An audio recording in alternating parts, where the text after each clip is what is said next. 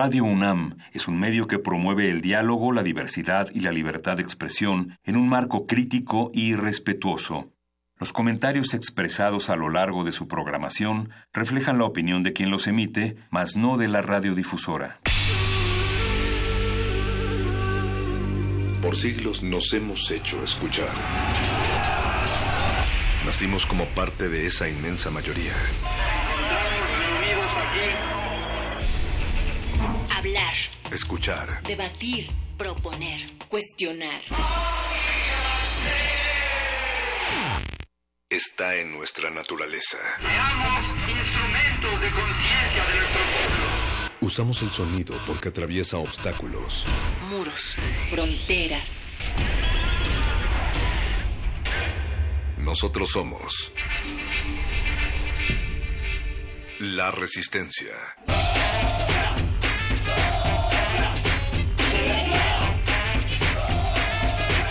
Resistencia modulada.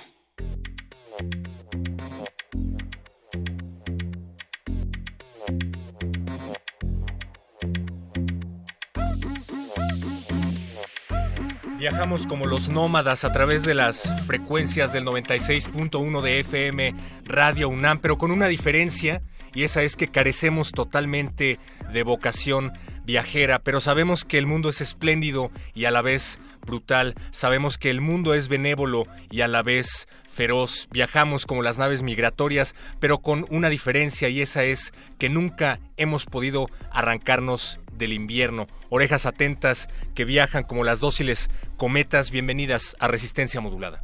Perro muchacho, bienvenido, bienvenido a la esperanza de realizar o de conseguir algo. Por ejemplo, de que el domingo a las 10 de la mañana México deje de ser el equipo del mundo con el mayor número de derrotas en las copas mundiales. Creo que vamos con el 25. O, por ejemplo, también de la posibilidad razonable de que algo suceda como que nos sintonicen para el aniversario número 81 de Radio UNAM este jueves. O también la posibilidad de conseguir un derecho, una herencia, un empleo u otra cosa al ocurrir un suceso que se prevé, que nos digan qué es lo que creen que se puede y que puede estar pasando a través del tercer debate presidencial que se va a estar transmitiendo aquí, por supuesto, en Radio UNAM, pero que antes tendremos un pre, eh, ¿cómo le llamaremos? Pues un precopeo auditivo, le podríamos Ajá. llamar. Nos vamos a reunir, vamos a comprar algo de comer, vamos a prender la televisión y vamos a platicar como los ñoños que somos antes de ver el partido. En este caso no es un partido de fútbol, es un debate presidencial, pero igual nos vamos a divertir y los invitamos a que nos sintonicen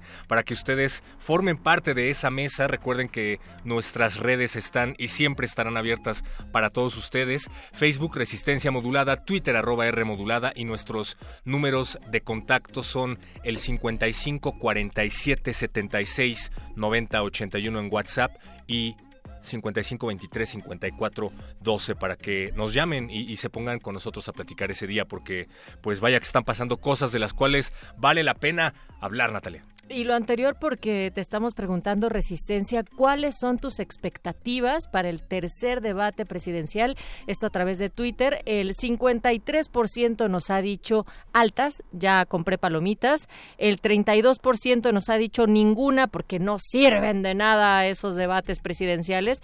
Pues sí entretienen y bastante, creo yo. El 11% dice que le da igual y el 4% dice, ¿cuál debate? Pues ¿a poco? ¿Cuál? ¿Cuándo? Yo- yo quiero será el votar por eso. Martes, recuerden, mañana martes a las 9 de la noche, pero Resistencia Modulada va a tener, insisto, el precopeo a partir de las 8 hasta que dé inicio el debate y escucharemos después lo que le sigue aquí a través de este 96.1 de frecuencia modulada y también en www.resistenciamodulada.com. ¿Cuáles son tus expectativas del siguiente debate Natalia? Ya compré palomitas. Esa es la Las voy a traer aquí justo a esta cabina. Mis expectativas de entretenimiento del debate, más no de la calidad de los contenidos del debate. Pues la verdad es que creo que ya lo hemos mencionado aquí varias veces, pero no está de más.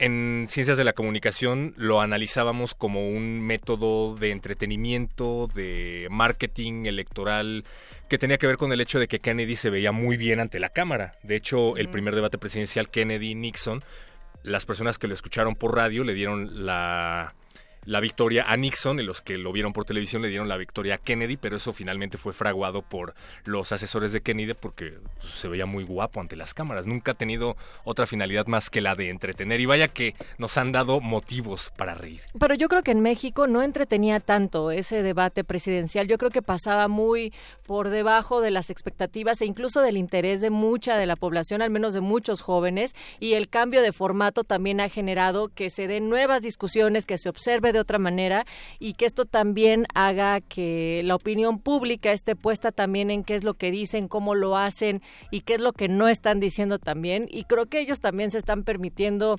algunas pues están dando estas concesiones de ser un por ejemplo, cuando López Obrador en el, en el pasado levanta las manos cuando Anaya se le acerca, ¿no? Este tipo de cosas que por supuesto también le dan todo el material tan nutrido a los memes y pues vamos a estar también platicando de eso. Eh, deberíamos abrir una opción en la encuesta o coméntenlo que más que estar esperando el debate, están esperando los memes del debate. Eh, levanten las dos manos, el perrito ya se puso en, en sus dos patas y estamos levantando para llegar a este micrófono donde ustedes tienen la última palabra, así es que recuerden que mañana nos pueden estar escribiendo, mandando mensajes de voz también a través del WhatsApp, porque queremos saber esto, o sea, cuál ha sido también la percepción de esta elección del 2018, si bien mañana será el tercer debate en torno a la presidencia, también todo lo demás que está sucediendo a nivel electoral, ¿ustedes qué, piensan? ¿Si les importa, no les importa? ¿Y en qué niveles eh, también hay ustedes pueden decirnos cuál es su opinión. O están más emocionados por la reunión que va a tener Donald Trump con Kim Jong-un en estos momentos. Que, se, está, suscitando ahí en Singapur justo. En estos momentos ahí están. Uy, qué buena la... Bueno, ese es tema de otro programa, pero qué buena la foto que ah, se publicó precisamente en donde está Angela Merkel regañándolo, cual si fuera un niño ahí que no se quiere comer la sopa. Y bueno, pues ahora en este encuentro que es tan importante a ver qué es lo que pasa. Vamos a ver que le haga un berrinche a Kim Jong. Eso lo quiero ver. Ah, oye, a ver qué berrinche aguanta más. Bueno, pues así estamos arrancando esta resistencia y del otro lado del cristal, quienes también estarán el día de mañana. Va a haber como un buscapiés pre-debate. Está el señor Eduardo Luis en la producción ejecutiva, el jovenazo don Agustín Mulia en los controles y operación de esta cabina y Alba Martínez en la continuidad. Y esta noche, perro muchacho, pues Podemos también discutir con los muerdelenguas, con un candado en esa misma lengua donde decir, opinar y publicar, pero se preguntan si la libertad de expresión justifica los discursos de odio. También tenemos Noche de Cultivo de Hercios. En esta ocasión toca la visita de Sofía Viola, ella va a estar visitando a Apache Orraspi y a Francisco de Pablo, el gordo y el flaco de los sonidos aquí en Resistencia Modulada en unos momentos más. Y para terminar la noche, el playlist retumba con las frecuencias del 96.1 de FM con la curaduría en vivo de Naerlot, así es que acompáñenlos a partir de las 10 de la noche porque esta resistencia termina hasta las 11. Le cedemos estos micrófonos a los muerdelenguas y no sin antes recordarles que no deben temer a las personas que con alzar un dedo empiezan a causar temor porque tu ejército hizo bien en Asia y en África y porque sí, nosotros amamos nuestro país y con esa reflexión queremos que te quedes mientras escuchas You Don't Know Me de Caetano Veloso. Piénsalo. Resistencia modulada.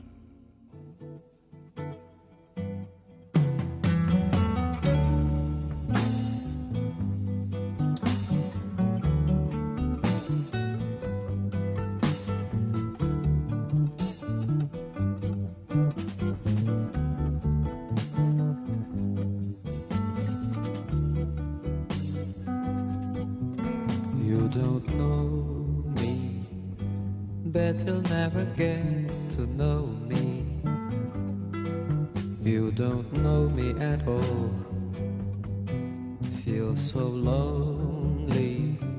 The world is spinning round slowly. There's nothing you can show me from behind the wall. Show me from behind the wall. Show me from behind the wall show me from behind the wall. You don't know me, bet you'll never get to know me. You don't know me at all. Feel feel so lonely. The world is spinning round slowly. There's nothing you can show me from behind the wall. Show me from behind the wall. Come on and show me from behind the wall. Show me from behind the wall. Come on and show me from behind the wall. Show me from behind the wall. Why don't you show me from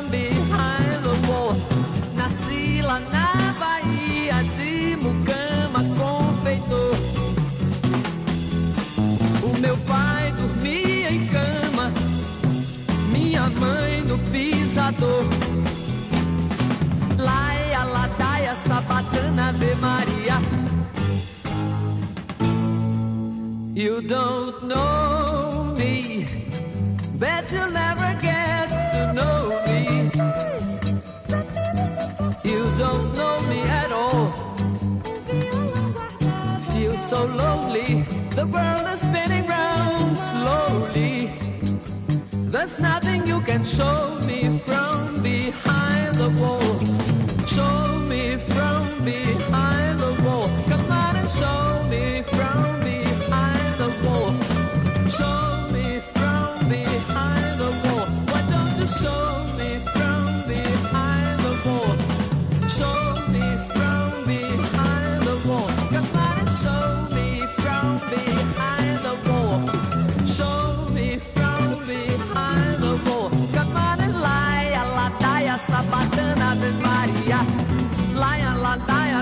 Sabatana, Ave Maria. Lie, ladaia, sabatana, Ave Maria. Eu agradeço ao povo brasileiro, norte, centro, sul inteiro,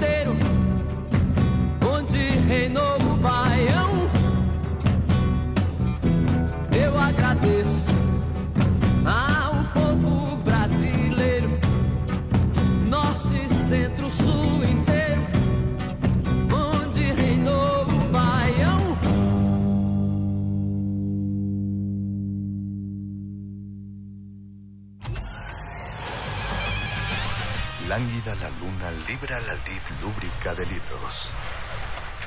Maleable la mente emula al mutante milenario. Muerde lenguas, letras, libros y galletas.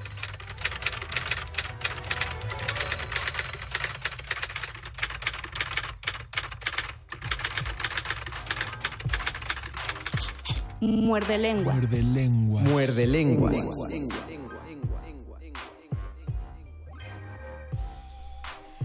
Les tengo que decir, muerde escuchas, que yo también pienso irme del país.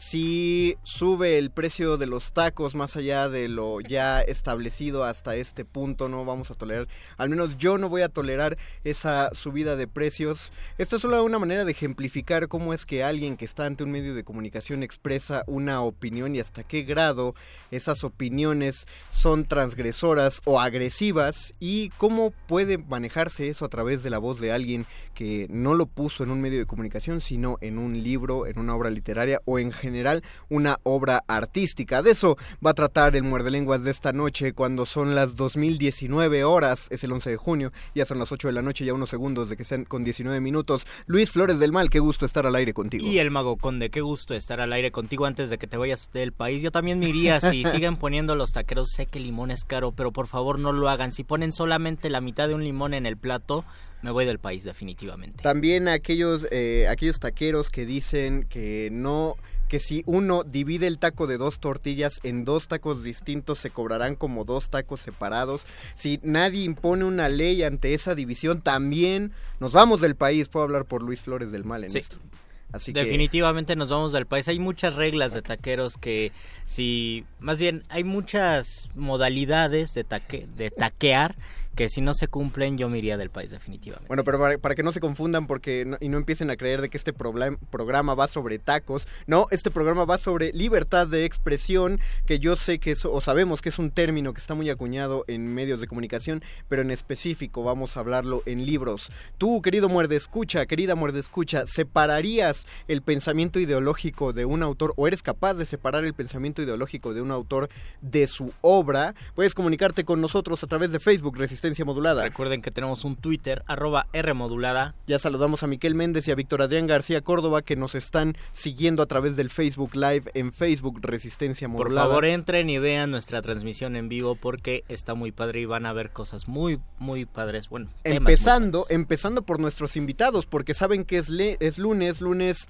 de teatro, y por eso es que todavía no damos el teléfono en cabina, porque el teléfono en cabina lo usarán en unos minutos un par de escuchas afortunados, pero para que sepan más al respecto, esta vez no trajimos una alfombra roja, la medio improvisamos, la pusimos así, de hecho es una alfombra roja medio escondida en la radio, es un secreto entre varios de nosotros que solo algunos pudieron ver esa alfombra. Así es como suena este programa de radio que también tiene su propio programa de mano. Los mejores asientos se agotan y las luces están por apagarse. Esto no es un programa de radio, es un programa de mano.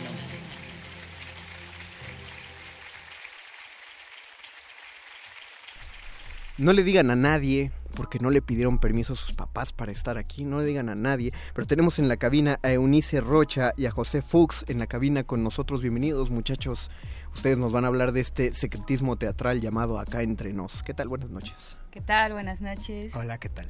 Cuéntenos, ¿qué es Acá Entre Nos y por qué tuvo tan buena temporada? Bueno, acá entre nos es un espectáculo de improvisación que parte de los secretos que el público nos va a compartir. Oh. Es decir, que el público literalmente tiene que llegar ante ustedes y decirles lo más oscuro que tengan escondido en su historia y en su cabeza. Mm, No tal cual, porque sabemos que mucha gente quizá no se atrevería, pero de manera anónima, así como cuando uno va a poner su tacha en la boleta, nos entregan un secretito y lo, lo utilizamos en la función. Un secreto de cualquier tipo, lo que queramos que sea un, lo que nosotros creemos que es un secreto, lo compartimos ahí. Así Sí. es. Mientras más personal y personal, jugoso. ok, ¿Qué, hace- mejor. ¿Qué hacen ustedes con los secretos del público? Uy, nos divertimos muchísimo, nos meten en aprietos también, eh, pero básicamente contamos eh, cuatro historias Cuatro. eh, que son tienen consignas distintas y eh, cada una tiene distinto número de secretos. A veces se juega un secreto, a veces se juegan tres, cinco. Ah, ahora que lo recuerdo, tenemos que aclarar, a- a- aclararle algo a probablemente algunos escuchas que no estén eh, familiarizados con el formato de improvisación. Recuerden que todos los espectáculos de impro eh, parten de historias que los actores no conocen, o sea, son historias que jamás ensayaron, historias que eh, para las que uno apenas y pudo prepararse, porque dependen mucho de las propuestas del público. En este caso, en acá entre nos, sus historias dependen de los secretos escritos y propuestos por la gente. Así es. Sí, sí, eh, los secretos sirven como el pretexto, pero al mismo tiempo es el elemento de exploración que, que nosotros quisimos eh, elaborar en este formato, que es impro de formato largo, formato medio, formato largo. Hablamos de historias de entre 15 a 25 minutos. Ok. Y nos fuimos por los secretos porque consideramos que hay algo que eh, esa eh, vulnerabilidad, cuando un secreto es descubierto o expuesto, nos lleva a algo muy humano y muy real, ¿no? Entonces, digamos, los espectáculos de impro a los que de repente estamos acostumbrados un poco más en México son impro sobre el chiste, sobre contar historias rápidas, la impro deportiva, y no siempre se, da la oportunidad de explorar un lado más humano, más for- eh, una historia más centrada en las relaciones y en cómo se modifican a partir de los secretos. Por eso nos lanzamos a hacer esto. Ok, eh, ¿y a cuántos improvisadores juegan con estos secretos? Cada función juegan cinco. Cinco improvisadores. El elenco está conformado por On- 10, 11. 11 personas. Ah, y 11 pueden personas. entrar en un mismo momento de una un bloque los cinco o se van turnando o cómo es? Es, ah, es justamente dependiendo de eh, cada improvisación. Hay algunas que solo son dos personas y puede entrar un tercero solamente como a ser detonante, a ayudar al conflicto o a la historia. Hay una improvisación donde todos juegan todo el tiempo. Hay otras en donde vamos y venimos. Ujú. Digamos que la que es de dos personas es como la más íntima, la más jugosa en relaciones. Y donde entramos los cinco es la locura total. Es- Es una improvisación sobre familias y sobre amigos. Oh. Y ahí es donde Oh. vemos este tipo de reuniones donde de repente algo, ya sabes, se rompe el vaso y se derrama todo, ¿no? Me Sale rompiste todo. mi vaso a los tres años. Eh, no sé si esto sea romper parte del secretismo, pero bueno, supongo que sí, si no se dice el nombre de alguien. ¿Cuál ha sido uno de los Sí, secretos más, secreto. más densos o los secretos más densos que les ha tocado encontrar en este cofre de secretos? Uy, hay muchísimos. Eh, apenas el domingo a mí me tocó jugar uno que decía, me gusta más la hermana de mi pareja. Oh, y qué feo si van que en pareja, ¿no? No, qué padre que lo- eh, quien lo escribió valor. fue una chava. Ah. Entonces, ahí, ahí, Entonces, ¿no? hay ¿Qué- más ¿qué, hubieran hecho si alguien hubiera puesto eh, mate a alguien o Híjole, bueno, hemos jugado secretos bastante fuertes, no a ese grado, pero sí cosas como... alguien ha cometido un crimen? Sí, sí, sí, sí, O sí han, sí han confesado crímenes de repente. como, como que, eh, digo, no estamos diciendo a nadie. No, no, no. Me robé se- tal cosa, este... No, Estafo, ¿no? ajá, me hago Pero- pasar por... Ah, wow. Puede ser también un convenio del público que no quiera decir un secreto, sino inventar un secreto. Pues le- le- la verdad lo que pedimos es que sea un secreto suyo o un secreto de alguien más, que se sepan. Como no van a poner el nombre, eh, no, importa. Supongo que alguien se habrá inventado un secreto en algún momento. Sí, porque a, a mí se me ocurre que yo, eh, si hubiera, o sea, si hubiera estado en esa situación, sí habría puesto algo como maté a alguien el día de ayer, eh, en tal A punto. ti sí te dan ganas de decir un secreto inventado. Sí. Sí, a mí también. Pero como es anónimo, creo que la gente sí se anima a decir eh, sus secretos y salen cosas fuertes. Yo creo que lo interesante de revelar secretos también es cómo se libera uno de, de lo que carga con un secreto. Exacto, nos hemos dado cuenta que esta, esta parte del anonimato invita muchísimo a quitarse el muerto de encima, ¿sabes? Este, Sí. A nadie se lo he podido decir y este es el espacio y Ya, alguien, alguien lo sabe, ¿no? Jamás Y- sabrán que fui yo, pero alguien lo sabe. ¿Y parte de estos secretos son implementados eh, en forma de confesión en una situación o es de diferente manera en que se van van saliendo a la luz los secretos? Sí, claro, hay varias maneras en las que son descubiertos, eh, desde la confesión directa, eh, específicamente en el de la pareja, este juego de pareja que es muy bonito, pues es ver, no sé, y no, no es una pareja eh, sentimental necesariamente, no puede ser un hermano y una hermana, este, los mejores amigos, lo que tú quieras. Y hay un momento en el que uno de ellos se tiene que quitar este peso de encima y le confiesa directamente. Y en ese momento saque el papelito y lo que está en el papelito es lo que va a decir. Así es. Exactamente. Me gusta, me gusta. ¿Cómo fue la respuesta del público en esta temporada? Padrísima, la verdad. eh, no sabíamos bien cómo iba, cómo iba a, a- a suceder con el público, si les iba a gustar, si no les iba a gustar. Pero hemos tenido muy buena respuesta. La gente se divierte muchísimo. Eh, también ha habido momentos muy tensos, ¿no? Al revelarse ciertos secretos. Y que nadie se rió, ¿no? En todo el público. y y- que, y que nadie se ríe, pero la pasan bien. De hecho, momentos muy conmovedores de repente, ¿no? O sea, es que de verdad liberar un secreto, algo, algo que, que llevas cargando durante muchos años y que puede modificar una relación fundamental como cómo te llevas con tu mamá o cómo te llevas con tu novia, que podría terminar en ese momento la relación, pues te lleva a, a lugares dulces y, y muy dolorosos, ¿no? Sí. También. ¿Fue una construcción en conjunto? ¿De quién surgió la idea de hacer un espectáculo de impro a partir de secretos? Ah, pues mira, la idea original es de nuestro querido amigo Miguel Contreras. Él, quería hacer algo sobre secretos, pero el desarrollo del concepto y demás es de, de- de la mano de José Luis Saldaña, de Complot Escena, un, un señor que lleva tantísimos años haciendo impro y que es nuestro director y que fue quien le dio cuerpo a este formato. Perfecto, pues avísenos de, díganos de esta última función en el Foro del Tejedor. ¿Cuándo, cuándo qué hora? Que la gente sepa. Ah, estaremos eh, el próximo domingo que es 17. Domingo 17, ajá. a las 5. A las 5 empieza la función eh, en el Foro del Tejedor, eh, en el péndulo de la Roma, Sí. Sí.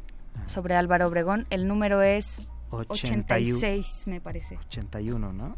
Bueno, ustedes caminen del 81 al 86. Busquen ¿no? el péndulo de la Roma, No hay grande, pierde, se no ve hay pierde. muy bien, mucha gente pisos. va por ahí.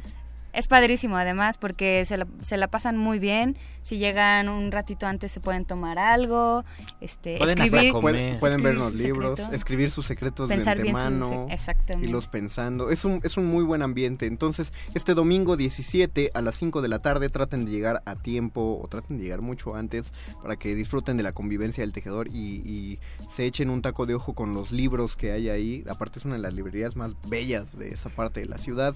Y pueden dos personas llamarnos porque hay, hay regalo, ¿no? Hay dos pases dobles. Para- Así es, sí.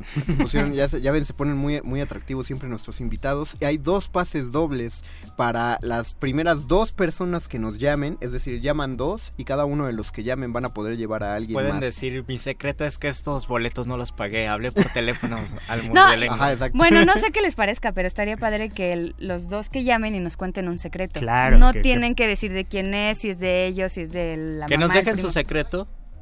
Ah, pues parece, preguntan que si al aire, no, cuéntenselo a Paquito de Pablo. Ajá, cuéntenselo a Paquito de Paquito Pablo nos, lo- nos lo escribe, nos decimos. lo pasa y lo decimos al aire.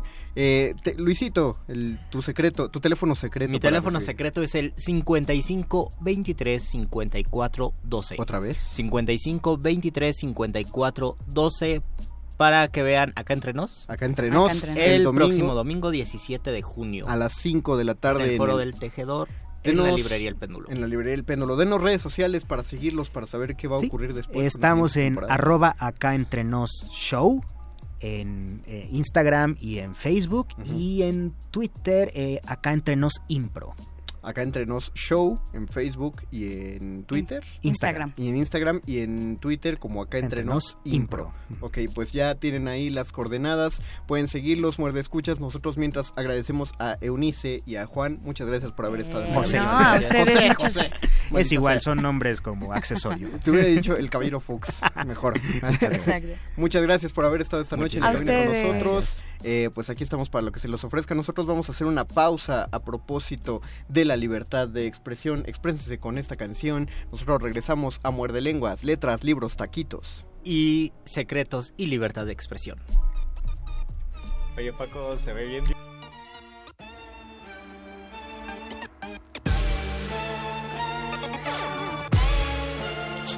Muerde lengua. Siempre digo lo Muerde lenguas. Que pienso. Siempre digo lo que pienso. Siempre digo lo que pienso. Siempre digo lo que pienso. No quiero ser tu artista favorito, tampoco me interesa representar a Puerto Rico. Para representar a mi país están los deportistas. Lo mío es soltar la lengua y que resbale por la pista. Yo tengo del respeto que no se compra con plata. Soy un tipo decente sin tener que usar corbata. Rimando con franqueza, soy todo un académico. Soy más polémico que Michael Jackson y su médico. Siempre digo lo que pienso. Mis letras groseras son más educadas que tu silencio. Se equivocaron un par de novatos en la escena, pero se disculparon. No hay ningún problema. Tirar con indirectas, eso no es cosa de hombres. El que me tire a mí tiene que mencionar mi nombre. Y cuando me mencionan rimando estupideces, los pongo a caminar en falda como los escoceses. Con un buen manejo del vocablo. Rimando, hay pocos caballos en el establo. Diablo, la envidia los bloquea. Tuvo que venir un rockero a darle clases de cómo se rapea. Siempre digo lo que pienso. Aquí no hay armas, yo me la juego inteligente. Siempre digo lo que pienso.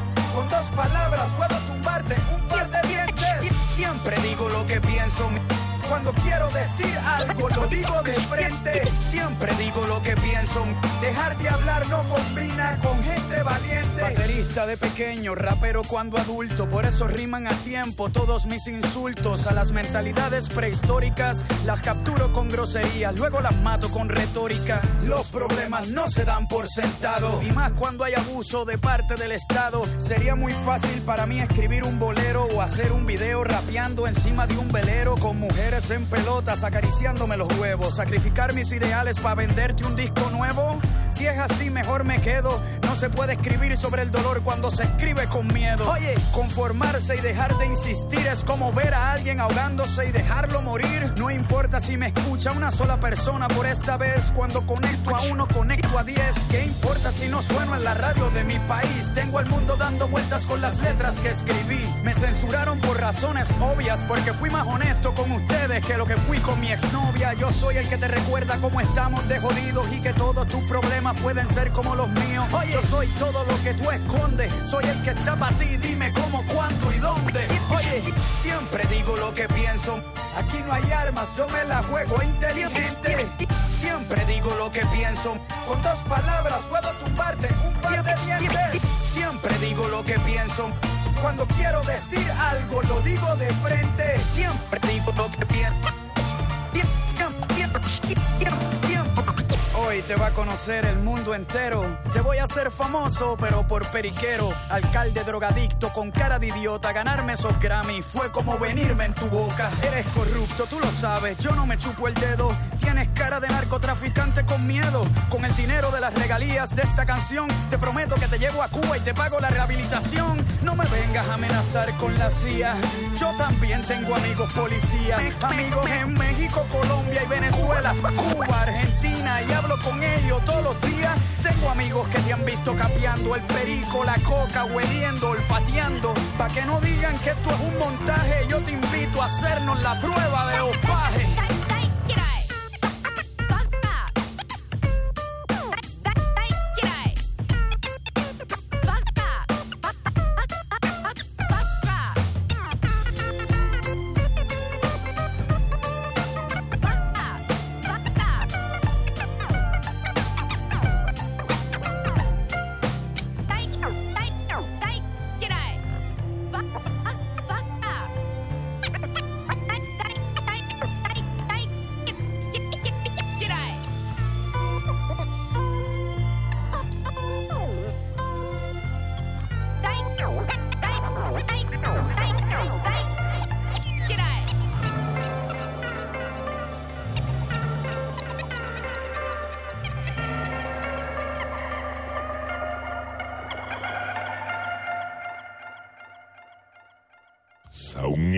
Muerde lenguas. Muerde lenguas.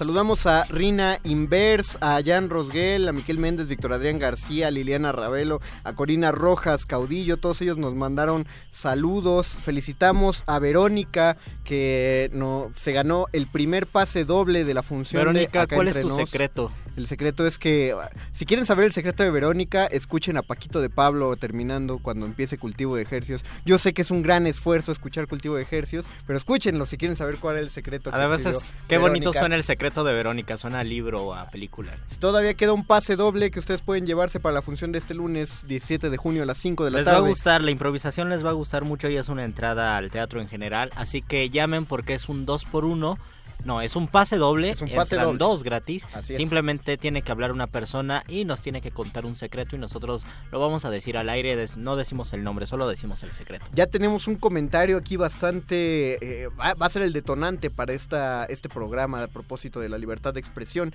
Dice Renato Rodríguez, se me hace que esta propuesta de muerde lenguas de la libertad de expresión va a ser muy estéril, ya que literatura es libertad de expresión. Y entre paréntesis, digo entre, sí, entre paréntesis, la única libertad de expresión. Literatura es libertad de expresión. No lo sé, Rick, me parece falso, porque eh, justa, sí, eh, de entrada, sí, la libertad, la, la literatura sí es libertad de expresión, pero no podría ser la única. Eh, podríamos hablar de que el arte, en general, es la libertad de expresión. El arte en general es libertad de expresión y también podría haber casos, o más bien tiene que existir Ya casos. ha habido eh, casos. En otras ramas que no sean artísticas donde exista la libertad de expresión y no sé qué tanto la literatura es completamente libre. Exactamente, ese es el, el otro lado de la moneda, que la literatura no siempre, y no estoy hablando solo de, de épocas pasadas, sino en la actualidad, sigue sin ser absolutamente libre. Uno de los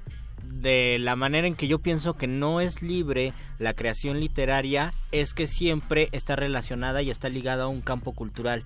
Y el campo cultural te va a decir más o menos, te va a poner las coordenadas de cómo escribir, qué escribir, para qué escribir y para quién escribir. Cuando el campo cultural está relacionado a un poder institucional que está dando lana para que tú puedas vivir de eso, siempre la poética va a responder a ese poder que te está dando el dinero para que tú escribas. Si, por ejemplo, yo quiero meter una beca y en esa beca voy a, voy a poner un tema no político. Quiero hablar de poesía amorosa. Es muy poco probable que me den me den la beca porque escriba poesía amorosa. Me pueden decir, no, pero tú tienes la libertad de escribir. Pero si ese escritor está ligado a ese campo cultural, seguramente se va a restringir esa libertad y va a querer escribir algo en función de un poder institucional. Más de una vez se ha dicho en este programa que los premios literarios no es que estén, no es que estén arreglados o que se basen en compadrazgos. Estamos seguros de que no.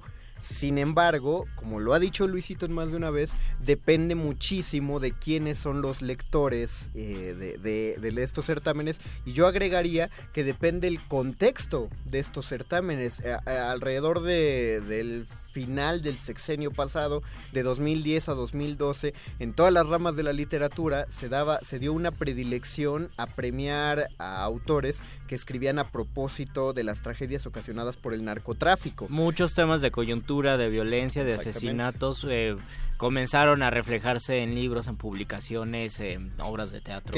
Que, ahí está manejado curiosamente, eh, no, no es que coarten la libertad de expresión de quien no quería tratar esos temas. Sin embargo, si uno quería conseguir, eh, lo, pues en este caso los premios, o si uno quiere conseguir los resultados inmediatos de la publicación literaria, sí están condicionando, sí se está marcando una condición a propósito de qué temas se deben tratar.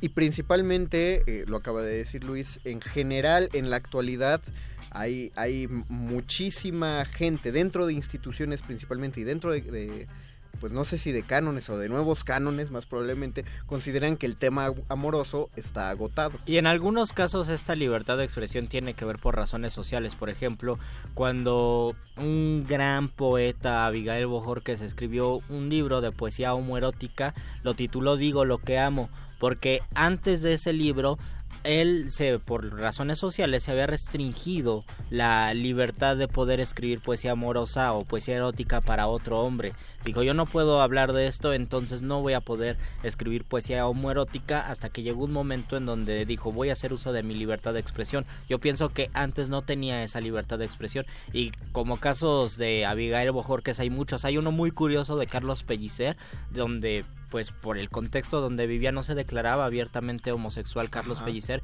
y al momento de escribir eh, su poesía amorosa eh, en lugar de decir eh, a su interlocutor en lugar de hablar de mencionarlo como un personaje femenino masculino le pone adorada persona y en No. ese adorada persona pues está él mismo restringiéndose esa libertad de, de expresión. Se lo- se- pongamos siempre este ejercicio y vamos a politizarlo. Eh, Si existe ahí un artista, piensen que hay un artista o un escritor que sea muy bueno en, en- tanto en cánones como en emotividad y que dentro de su obra, digamos que publicara algún poema que fuera una loa a, a asuntos como el neoliberalismo, que defendiera el capitalismo, por ejemplo, o incluso que, que dentro del poema, independientemente de quién es el poeta o el artista, que dentro del poema o de, de la ficción tuviera, simpatizara con pensamientos de derecha, ¿no?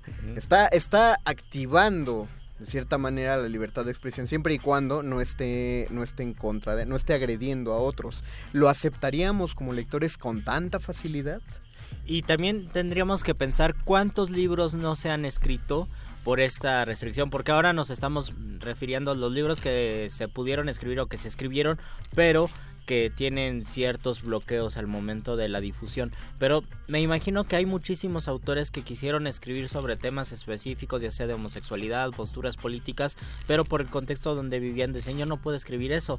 Tal vez por ejemplo, Garcilaso de la Vega le tenía muchísimo coraje a Carlos V por haberlo desterrado y él siendo poeta pudo escribir una gran crítica a Carlos V y no pudo hacerlo porque si la escribía lo mataban. Entonces, y también tendríamos que pensar cuántos escritores pues por salva, salvar su vida no escribieron ciertas cosas y cuántos otros es, lo escribieron y les fue muy mal, ¿no? Los encarcelaron. Preguntemos a las poetas, a las escritoras, que tanto, que, que, si viven de igual manera la libertad de expresión. Eh, regresando al comentario de Renato, en una cosa sí estamos profundamente de acuerdo contigo, y es que en el arte es el gran medio de la libertad de expresión. De aquí solo hay que plantear si la sociedad está lista para la libertad de expresión de cada uno.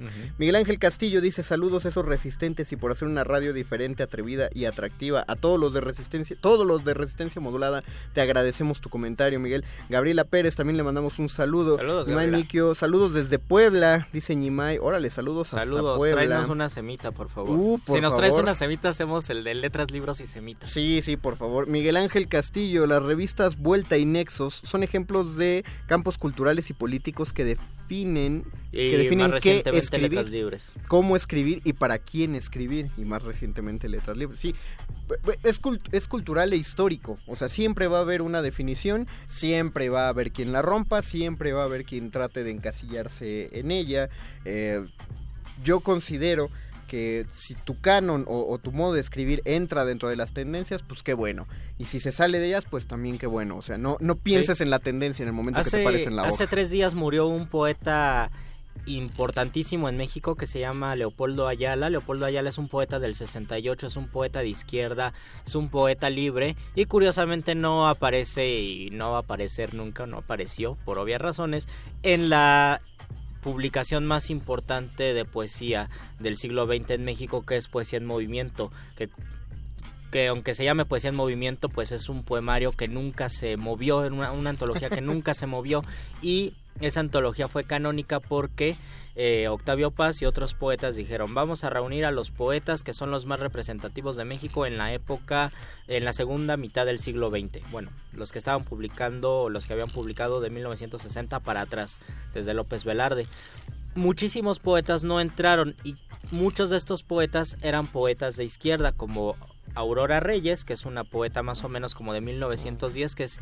importante y me parece que en Radio UNAM de repente la mencionan. Sí. Otro poeta que es un monumental poeta, Eduardo Lizalde, me parece que ahí Eduardo Lizalde no entró a la antología porque no se conocía muchísimo de su trabajo creativo. Y el otro era Leopoldo Ayala, que es un poeta que casi no suena en ningún lado, pero es un poeta revolucionario, es un poeta de izquierda que estuvo muy, muy ligado a los movimientos de los años 60 y 70 de México y es un poeta que la mayoría de su obra tiene un contenido social.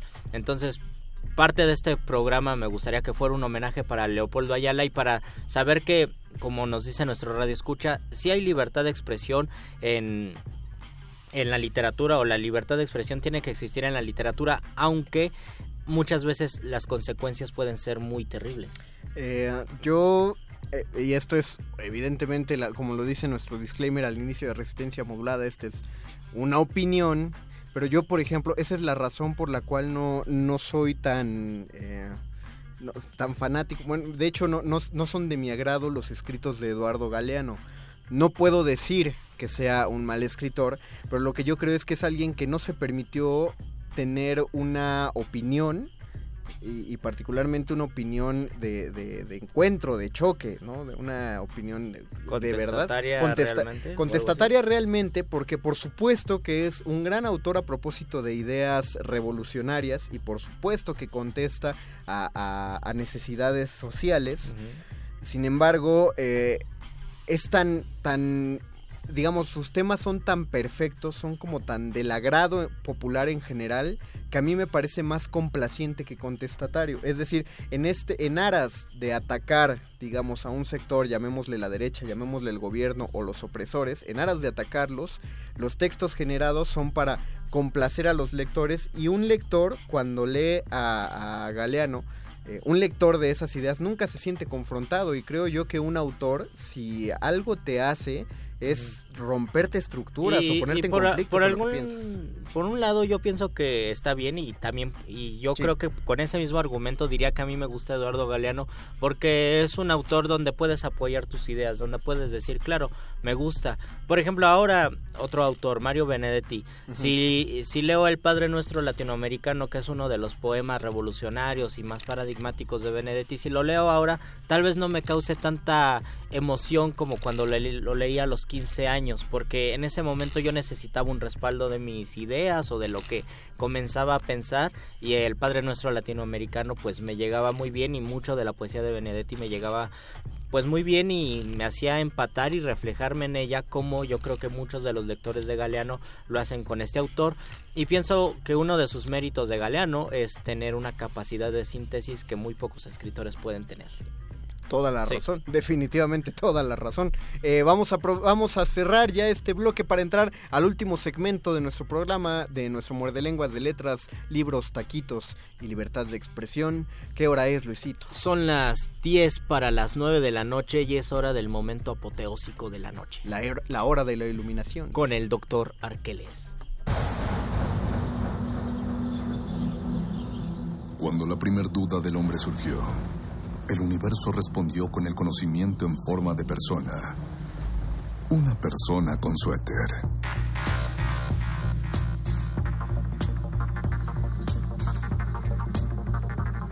Es la hora de la iluminación con el doctor Arqueles.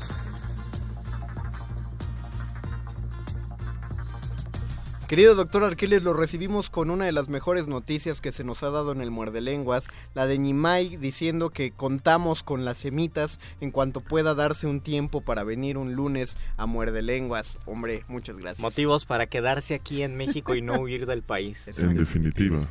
Querido doctor Arqueles, muchachos. bienvenido. Usted, usted, en síntesis, en un sí o un no, ¿considera que existe la libertad de expresión en nuestro país? ¿En esta cabina? El detalle con la libertad de expresión es entender también su historia y los matices que tiene.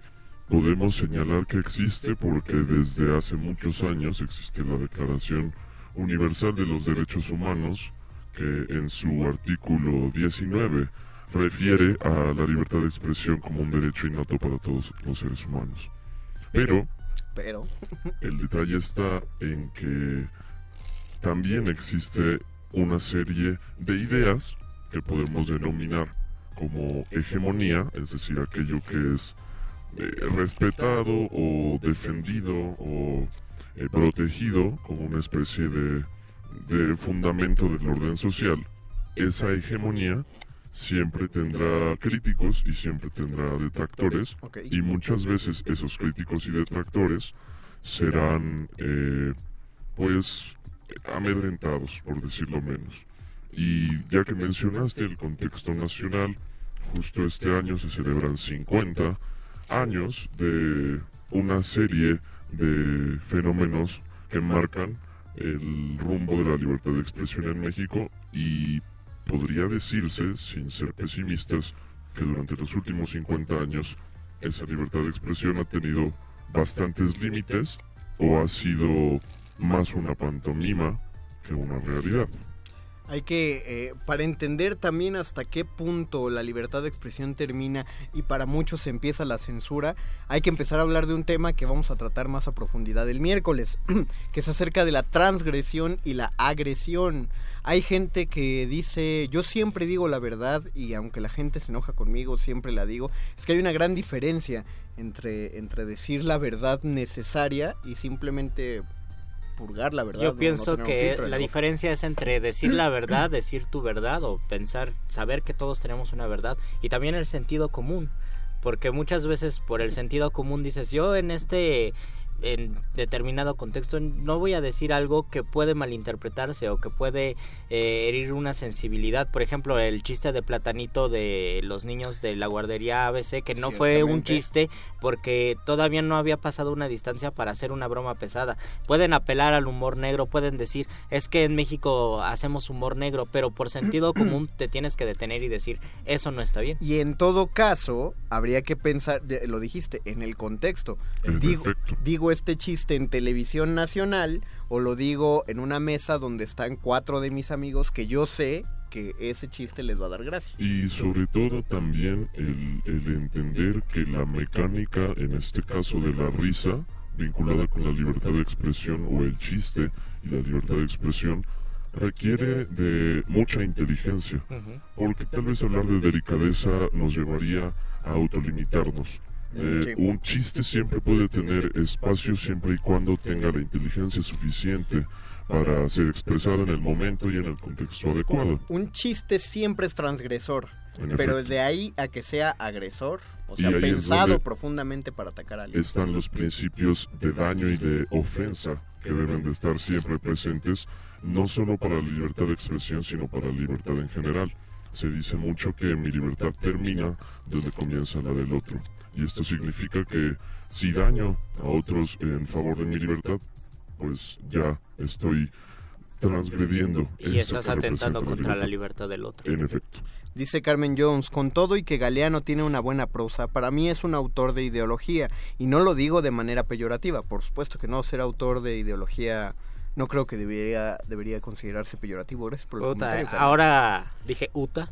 Ahora que, hablando de libertad de expresión, ahora que será el mundial, eh, voy a extrañar mucho a Eduardo Galeano. Yo disfruté mucho las crónicas de Eduardo Galeano del año 2010, cuando Uruguay estaba en un buen momento futbolístico y Eduardo Galeano puso, dijo él, puso un letrero de cerrado por mundial y se aventó todo el mundial y escribió unas buenas reflexiones sobre el mundial del 2010. En 2014, pues estaba, tenía muy poco de haber muerto y ahora que ya tiene más, pues se va a extrañar muchísimo. Ah, lo, y, y lo que va a surgir en redes sociales, si hablábamos en algún, al final de algún muerde lenguas, algo a propósito, ¿no? Viene el Mundial, hace poco, eh, el día de ayer, perdón, en la programación de Radio UNAM se habló en una cápsula a propósito de muchos autores que habían escrito páginas en contra del, del deporte, del, del fútbol, ¿no? Y, y se viene la oleada de gente que, que despotrica en contra del Mundial. Y gente que es analista Y deportivo. gente que es analista deportivo profesional y gente que simplemente le gusta. Entonces, ¿en qué punto tenemos la, la- la libertad de expresión? Uno es libre de expresar que no le gusta el fútbol, pero ya no volvemos... Eso es transgresor decir no me gusta el fútbol frente a la gente. Sí. Es agresivo decir el fútbol es para enajenados idiotas. Sí. Eso ya es agresivo porque no, no hay razón de ser. Si no te gusta, tienes toda la libertad de decir no me gusta. Y de disfrutar cualquier otro deporte. O ninguno. O ninguno. ¿no? Y decir, no, yo solamente veo los torneos de ajedrez. Y ver el ajedrez como deporte. Exactamente. El ajedrez es un deporte. Sí. Sí, es un deporte. No, o sea, sé que, sé que se trata como tal, pero yo no sé si se... o Bueno, todavía no está en las Olimpiadas, pero. sí No, es un o sea, y aunque- Es un deporte mental. yo, por ejemplo, no considero deporte las carreras de carros. Ah, ella. O sea, yo sé que implica mucho estrés Para y... ti el deporte implica cuerpo. ¿no? Ajá. Sí, sí. Implica ejercicio, implica sudar. No, es que yo pienso, si, me voy a, si voy a estar sentado manejando una máquina, yo hago deporte diariamente, ¿no? Entonces, en, en ese sentido, y no bajo de peso, por Es eso no considero que no sea un deporte. Me parece una, una idea razonable. Pero es mi libertad de expresión. Sí, definitivamente. Ignacio Gutiérrez, ah no, Ignacio, le mandamos un saludo a Ignacio Gutiérrez Renero. Nosotros estamos concluyendo este programa de Muerde Lenguas. Sí, concentrémonos en que el próximo miércoles vamos a hablar ya sobre las ideas que tienen que ver con la transgresión. Y pondríamos, podríamos poner algunos ejemplos de escritores que en algún momento tuvieron que restringirse esa libertad o que esa libertad les salió muy cara. Sí. Un primer ejemplo sería Las Flores del Mal de Baudelaire, donde la primera edición la tuvieron que quemar porque la aristocracia parisina de finales del 19 o de mediados del 19 pues estaba alarmadísima y muy asustada con la poesía de... Válgame Dios. Con eso. Sócrates lo mismo, personaje muy incómodo para la, la Atenas de aquellos tiempos, fue eh, sometido a juicios si él debía seguir o no vivo y pues tan mal le caía a la gente que por dar su opinión Lo envenenaron. Belisario Bueno, le Domínguez es pidieron que otro... se envenenara. Busquen el discurso de Belisario Domínguez que le costó la vida. Eh, Lope de Vega tuvo que hacer el, el peor final para su mejor obra para Fuente Ovejuna, una obra que era completamente revolucionaria, tuvo que poner un final bastante complaciente ah, con la yo corona. No lo sabía. Sí, al final, bueno, eh, relatamos más a profundidad el miércoles, pero sí, el final es completamente anticlimático. También hay figuras como Giordano Bruno que ni siquiera por dar una opinión, sino por ofrecer conocimiento con validez científica, fue reprimido y quemado Lo en quemaron. Leña Verde. Galileo Galilei. Literal. Ay, hay tantos. Galileo Galilei. Sí, hay tantos. Ustedes también coméntenos quién, quién más tuvo, eh, pues vivió las mieles de la libertad de expresión y sufrió por ellas también. Mandamos un saludo también a, este, ah no, a, a Doris Yasmín Salinas Aguilar. Concuerdo contigo, el deporte debe hacer sudar. Saludos jalapeños. Pues con eso nosotros nos despedimos. Muchas gracias, don Agustín Muli en la operación técnica. Muchísimas gracias a Lalo Luis en la producción. Muchas gracias, Alba Martínez en la continuidad. Yo fui Luis Flores del Mal. Yo soy el Mago Conde. Y yo seré siempre el doctor Arqueles. Quédense a seguir resistiendo. Cultivo de efectos. Los locutores del muerde lenguas se quieren deslocutor y muerde lenguarizar. El que los deslocutor y muerde lenguarice, buen deslocutor y muerde lenguarizador será.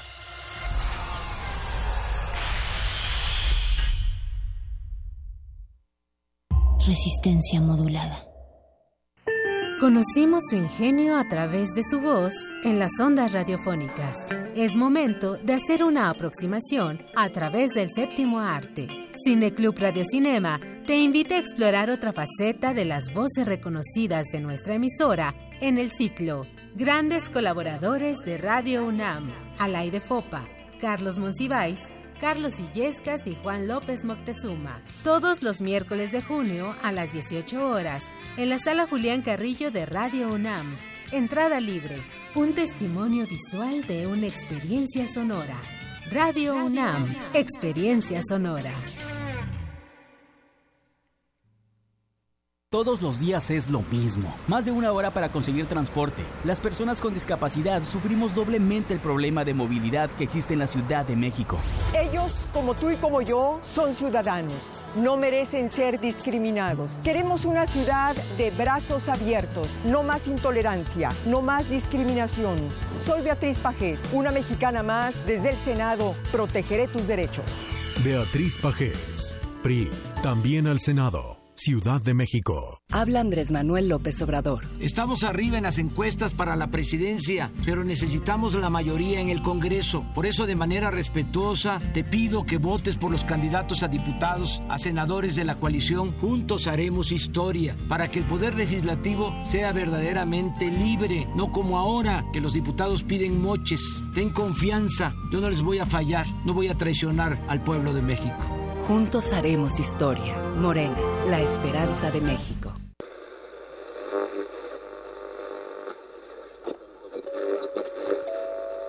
Desde las cabinas de Radio UNAM, relatamos al mundo. Relatamos al mundo. Relatamos al mundo. En Prisma RU llevamos hasta tus oídos el acontecer universitario. Escúchanos de lunes a viernes de la 1 a las 3 de la tarde por el 96.1 de frecuencia modulada. Radio UNAM, Experiencia Sonora. Habla Alejandra Barrales. Nuestra ciudad tiene una gran oportunidad para renacer. El primer paso será convertir el actual aeropuerto en un nuevo Chapultepec, para que la ciudad respire y se comience a renovar el ciclo del agua. Tendrá espacio para una segunda ciudad universitaria y aprovecharemos la infraestructura que ya existe para el desarrollo tecnológico de la ciudad. Este proyecto lo vamos a construir entre todos. Este es el renacimiento de la ciudad. Alejandra Barrales, candidata a jefa de gobierno, PRD. Todos sabemos que la delincuencia y el crimen han ido en aumento en la ciudad. Es porque el actual gobierno abandonó su responsabilidad, regresó la corrupción y nos dieron la espalda. Solo con capacidad y honestidad lograremos una ciudad más segura. Vamos a modernizar el sistema de cámaras, pasando de lo analógico a lo digital. Esa es la ciudad innovadora y de derechos que vamos a construir. Esa es una ciudad con esperanza. Claudia Sheinbaum, candidata a jefa de gobierno de la Ciudad de México. Innovación y esperanza. Morena. La psicología observa al ser humano sus escenarios y comprende su diversidad. Adentrémonos en ella. Juntos hagamos Conciencia, Psicología y Sociedad.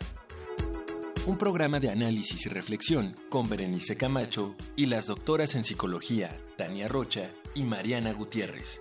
Todos los lunes a las 18 horas por el 96.1 de FM y su retransmisión los jueves a las 16 horas por el 860 de AM. Radio UNAM, Experiencia Sonora.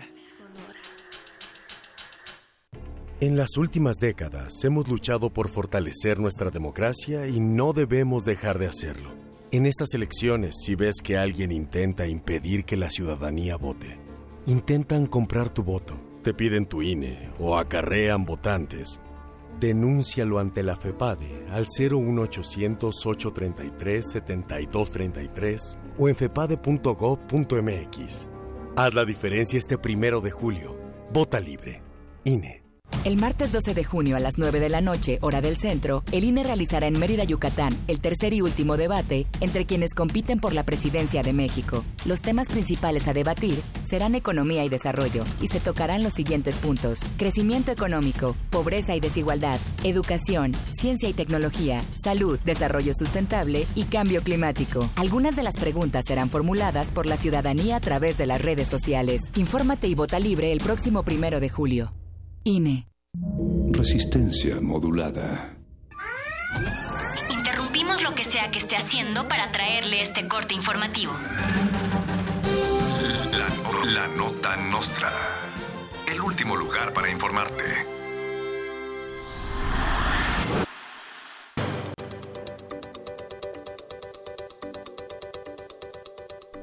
Autobuses en los que viajaban acarreados del PRI son asaltados por otros acarreados del PRI. La semana pasada un grupo de personas admitieron haber sido acarreados y pagados para votar por el partido y además asistir a eventos del PRI. Sin embargo, al regresar a sus casas, el camión en el que viajaban fue sospechosamente asaltado, en donde les quitaron el dinero que acababan de recibir del partido. El PRI aseguró que investigará el caso. Marcelo Ebrard compartió en su Twitter la supuesta historia de una destacada mexicana que supuestamente había obtenido el segundo lugar en un supuesto concurso de máquinas de movimiento perpetuo. Repetimos, concurso de máquinas de movimiento perpetuo.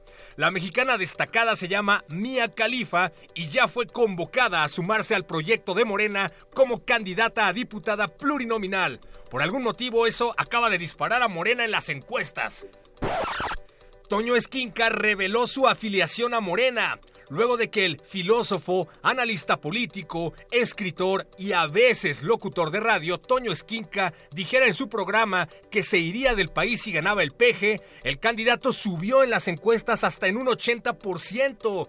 El impulso que Esquinca le dio a AMLO fue tal que los asesores del tabasqueño lo llamaron para sumarse a la campaña. Esquinca comentó al respecto que su ejército hizo bien en África y en Asia y que podría ser su último día de vida. Ricardo Anaya anunció su cierre de campaña en las instalaciones de la PGR. Tras el anuncio de que AMLO cerraría su campaña en el Estadio Azteca, luego de que se le negara el zócalo capitalino, el candidato del PAN y del PRD, Ricardo Anaya, dijo que no se quedaría atrás y anunció tremenda fiesta en las oficinas de la PGR con todos sus amigos. Durante el evento sonarán éxitos como El rock de la cárcel, al estilo de la lavadora del blues de los ilegales. Ricky Riquín Canallín anda débil y afligido porque su campaña ha sido tan confusa como ruin. Por eso llega su fin y por mucho que le aterre fracasar será su cierre de campaña memorable, pues la sede es muy probable que sea en la PGR.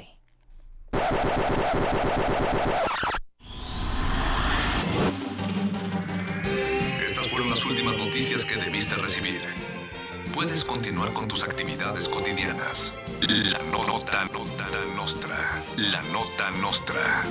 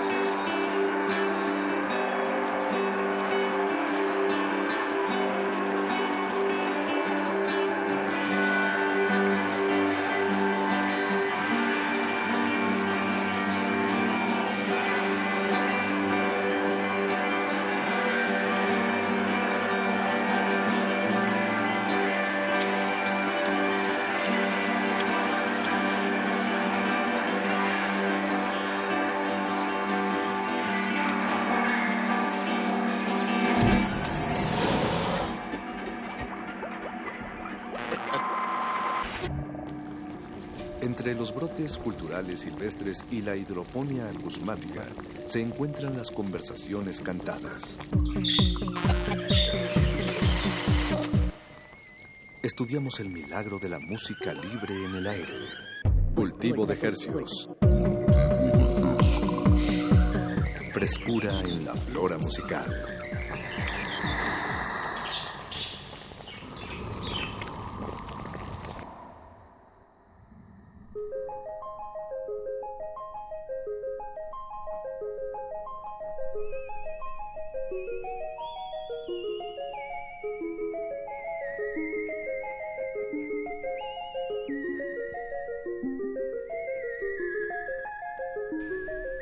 Organismos audiosensibles y radioceptibles inmersos en las ondas hercianas. Bienvenidos a otra emisión de Cultivo de Hercios. La vitrina musical de resistencia modulada que se atomiza y transmite cada lunes y jueves a las 9 de la noche en compañía de ustedes y de música recién hechecita que hacemos llegar hasta sus oídos. Por la frecuencia de Radio UNAM 96.1 de FM. XEUN. Radio UNAM y llegamos a la aldea global a través de nuestro portal en línea www.resistenciamodulada.com y también lamentamos que se hayan tenido que echar toda una emisión completa de Muerde Lenguas una vez más, pero si llegaron a este punto de la noche se los agradecemos, los felicitamos y les damos un apapacho radiofónico. No se van a arrepentir de aquí hasta las 10 de la noche, música fresquecita hasta sus oídos y bueno, siendo hoy junio 11 el, el sexto mes, sí es el sexto, ¿verdad, Paco? Es el sexto mes. No, no te voy a corregir nada porque, lo dijiste bien. Bueno, y para comprobar que esto es radio en vivo, son las 21 horas con 11 minutos y 27 segundos. Ándale. Así de precisos y así de filosos va a estar esta emisión de Cultivo Ejercicios. Estoy muy emocionado. Tenemos una invitada desde Argentina. Eh, que bueno, vamos a estar escuchando su proyecto Sofía Viola, que pues yo digo que empecemos con música y ahorita charlamos Así es, no, de acuerdo, de acuerdo, Pache. Vamos a conocerla, vamos a poner su música. También tenemos una invitación eh, hacia el final de esta emisión que hacerles, pero ya se enterarán. Y le mandamos un saludo eh, muy afectuoso a Azul Michel, que nos llamó desde Tláhuac eh, durante Muerde Lenguas. Saludos, Azul. Hasta Tláhuac. Hasta Tláhuac. vamos a escuchar de Sofía Viola el primer tema de su EP A mí no, que se llama A mí no. Perfecto. Escuchemos. Música, maestros. Cultivo de ejercios.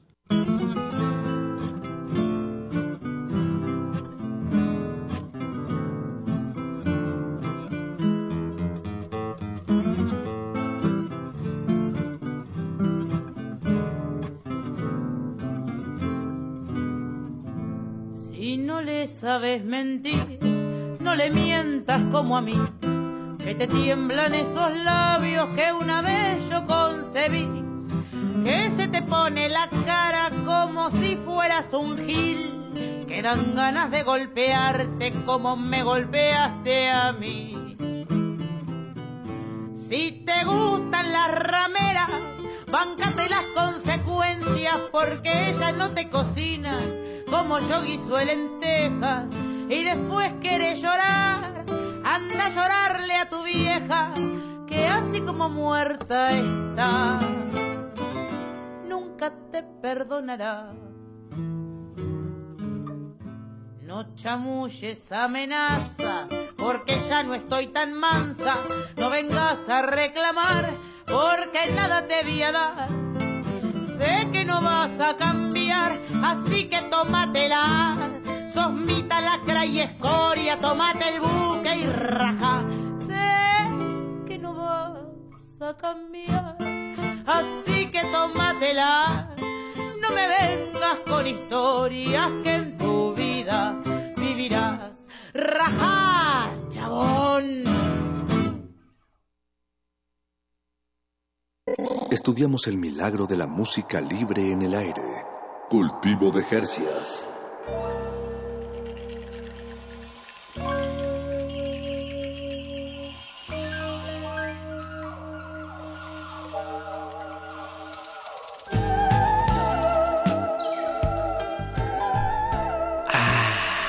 Paquito, ya me tengo que sincronizar contigo para hacer ese sonido tan refrescante.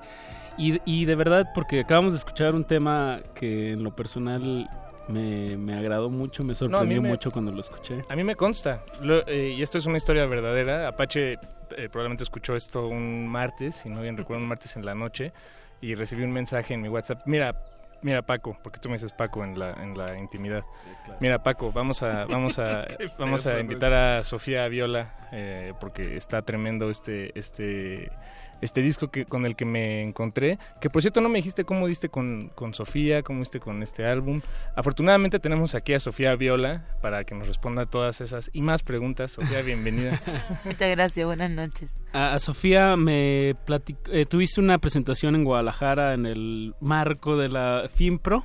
Así es. Y una amiga que estuvo en esa presentación me dijo, eh, Apache, es- estate al pendiente que Sofía va a andar allá por, por la Ciudad de México y luego, luego vi por, por qué medios te, te topaba, te topaba, vi que tocaste el lunes pasado, hace una semana en, en el DEPA de los plebes. Así es también. Exacto, y bueno, así fue. Eh, llegó la los- recomendación y le dije a un amigo que sabía que iba a ir al Depa de los plebes que te contactara y ya me pasaron tu contacto. Ah, bien, pues así funciona la, la farándula. ¿Cómo, ¿Cómo fueron estas presentaciones en México, Sofía? Nada, muy bonito. Era algo muy anhelado. Muchos años deseando venir a estas tierras, eh, de conocer muchos lugares y no llegar a México eh, se volvió una frustración. Entonces aproveché que mi país está yendo bien a la mierda para irme yo también. Allá y me Allá voy. en Argentina. Sí, así que nada, es un, un gusto estar por acá y, mm, y compartir mi, mi canción con ustedes y con todos. Y, y bueno, me armé una girita por, por México también con muchos espacios para, para el ocio y el placer. Y viajar. y. De Sí, hecho, sí, eh, descansar. hace rato llegaste con, con tu maleta todavía. Eh, ahí, ahí está tu maleta. Eh, también venías acompañada de, de una jirafa, a quien ya me presentaste. Sí. ¿Hay alguna historia detrás de esa jirafa? Que- Sí, estoy haciendo un documental de esa jirafa de peluche. Ah, bien, bien. Sí, se llama La jirafa, una película vertical. Es para el celular, es una... Exacto. Y entonces es, es una excusa para grabar el celular con el celular vertical. Claro, Que, que siempre sí. nos dicen que no lo hagamos. pero- Claro, pero yo voy a hacer una película sobre eso. y una jirafa que busca sus orígenes. Buenísimo. Sofía, ¿cu- ¿cuánto tiempo tienes pues cantando? ¿Cómo Cantando, fue tus inicios, digamos? yo creo que yo tengo recuerdos desde los nueve años, no sé por qué, sé que canté desde antes. Pero como a los nueve apareció Tita Merelo, que es una cantante argentina de tango, y de hecho el EP este, ¿no? De los tangos, A mí para no. mí, a mí no, claro, Tita Merelo para mí fue un pilar fundamental en, en mi creación y, y en mi en mi interpretación también y en muchas cosas más. Y bueno, eh, la descubrí a ella también, obviamente siendo una niña nacida en, en el 89, me escuché toda la FM de los noventas. Entonces aprendí a cantar también con Shakira, aprendí a cantar con Thalía, eh, aprendí a cantar Park, ¿no? con, con, con Luis Miguel, eh, los boleros, ¿no? Y bueno, de la salsa, Celia Cruz eh, y un montón de música más, ¿no? Pero en sí de cantar de escenarios y todo eso, más o menos hace 12 años eh, Carrera. que, que vengo llevando la guitarra. Eso. Y bueno, vi un par de videos que no, no precisamente con una guitarra, era como un charango. ¿Qué, qué, ¿Con qué andabas viajando? Con un ronroco. Ronroco, ¿ese de dónde es? Eh, ahora eh, el especialista acá. Tenemos un especialista. No, es, es andino, es un instrumento andino. Ok. Sí. sí, sí. Y nada, es un instrumento que tiene una. Es más grave que el charango Ok. y vibra vibra distinto en el pecho. No sé, a mí me, me conmueve ese instrumento. Me gusta mucho. Vale, el, el instrumento en sí como afecta también a la interpretación, ¿no? Como físicamente... Y es vibración. interesante, exacto. Vibración en el pecho, así, puro. Puro amor. Eso, Bien, eso. bien. Sofía, pues eh, traes, nos trajiste, digo, en estos 12 años que llevas cantando, nos trajiste tres materiales Hay tres materiales. en, en CD. eh, Sí, todavía. Y, y ¿puedo, puedo decir el disco, el nombre del, del disco a que vamos te reto, Paco, a que lo digas bien. Munana Kunanchej en el camino Kurmi. Eso. ¿Eh, dijo bien? Sí. Su Wow. traducción. No, me- lo, lo leí, me tomé mi tiempo mientras ustedes charlaban. Estudió hace seis días. Eh, ese disco mm, es del año 2011, creo, 2010, 2011. 2011. Y Munana Kunanchej en quechua es tenemos que querernos. Tenemos que querernos. En el camino, yo venía leyendo a Kerouac en el camino, Ah. entonces dije, quiero poner acá la huella de este hombre en mi música. Y Kurmi es arcoíris en Aymara. Entonces, Munana Kunanchej en el camino Kurmi, tenemos que querernos en el camino arcoíris. Ok, ¿Y, y estos dialectos cómo, cómo diste con ellos? ¿Los, los hablas o son, No. son frases que, que has... eh, Libros y viajes. Ok, ¿El quechua dónde es? ¿Es de Bolivia? No. Sí. Sí, no Del es- norte de Argentina no. también, ahí- ahí hay, se mezcla todo, está la- el quechua y el aymara como que se, se mezclan por ahí. Ah, y pues vamos a escuchar el tema número 9 de este de Munana Kunanchej en el camino a eh, Kurmi. Kurmi. Te quité el CD, Paco, ya no lo pudiste leer. el tema número 9 que se llama... Vals de la muerte. Algo que quieras agregar antes de que lo sonemos. Que todos vamos a morir. Cultivo de ejercios.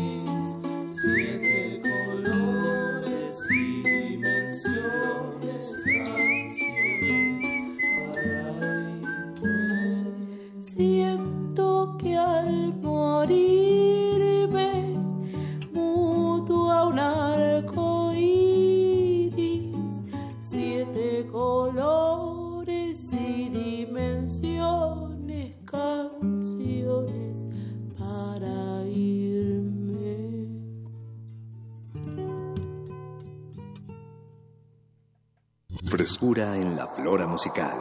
Cultivo de Jercias.